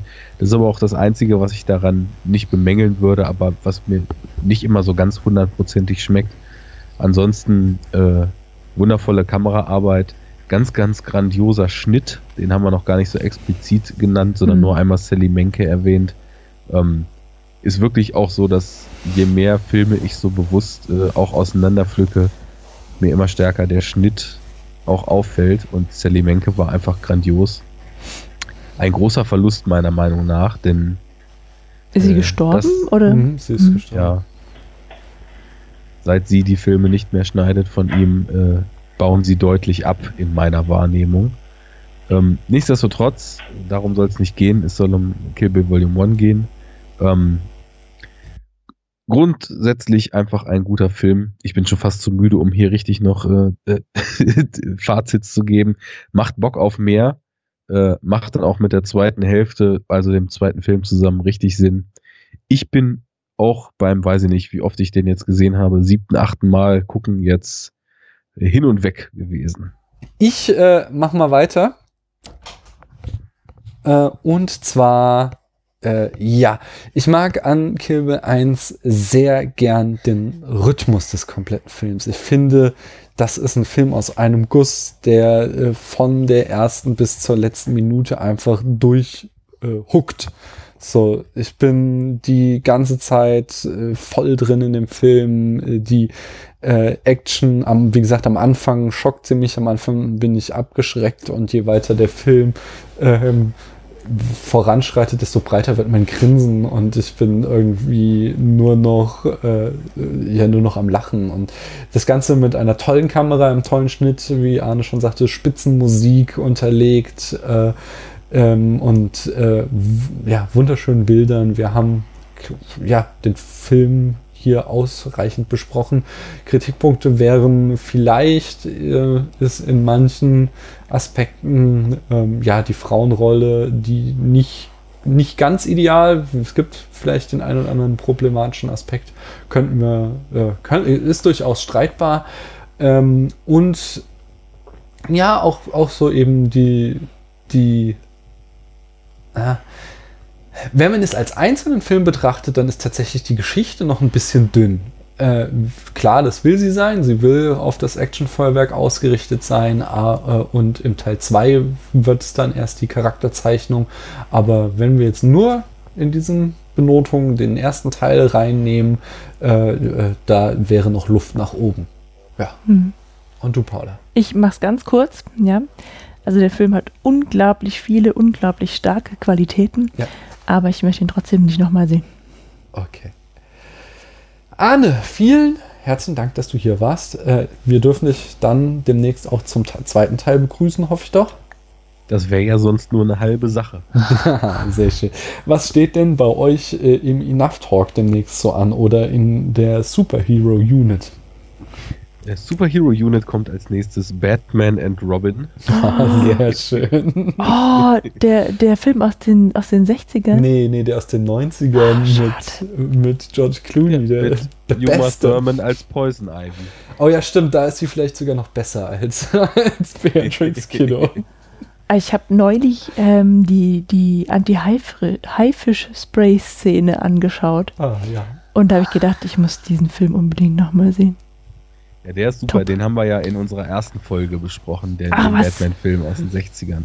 Uh, mhm. na dann. Kannst du nochmal nachhören. Ich habe sowieso sehr genau. viele Hausaufgaben bekommen jetzt. Tja, in der ja. letzten Stunde. Mhm. Und äh, was geht so in, im Enough Talk? Äh, ja, äh, Planungsunsicherheit, aber es geht ja bald auf Ostern zu. Und da wollen wir uns mal äh, einen Neo-Western, weil wir sind auch episodentechnisch jetzt wieder bei einer Anzahl angekommen, wo mal wieder ein Schwarzenegger fällig wird. Uh. Deswegen wird es wahrscheinlich The Last Stand werden. Aha. Der quasi ein Eigentlich. moderner Western ist. Über einen alten Mann, der sich zur Ruhe setzen wollte und dann doch wieder mitten im Action-Geschehen ist, was natürlich mit der Besetzung eines Post-Governator Schwarzeneggers auch ein schönes Beta-Element ja. ja. So sieht's aus. Äh, mal gucken, wann das was wird. Schön. Und hier. Schön, dass ich da war. Ja, es ja, war schön, sehr, sehr schön. Hier hört ihr demnächst äh, den nächsten Teil äh, von Kill Bill, Kill Bill 2, dann auch wieder mit Arne. Vielen Dank, dass ihr bis hierhin durchgehalten habt. Macht's Tschüss. gut. Tschüss. Tschüss. Man hört sich.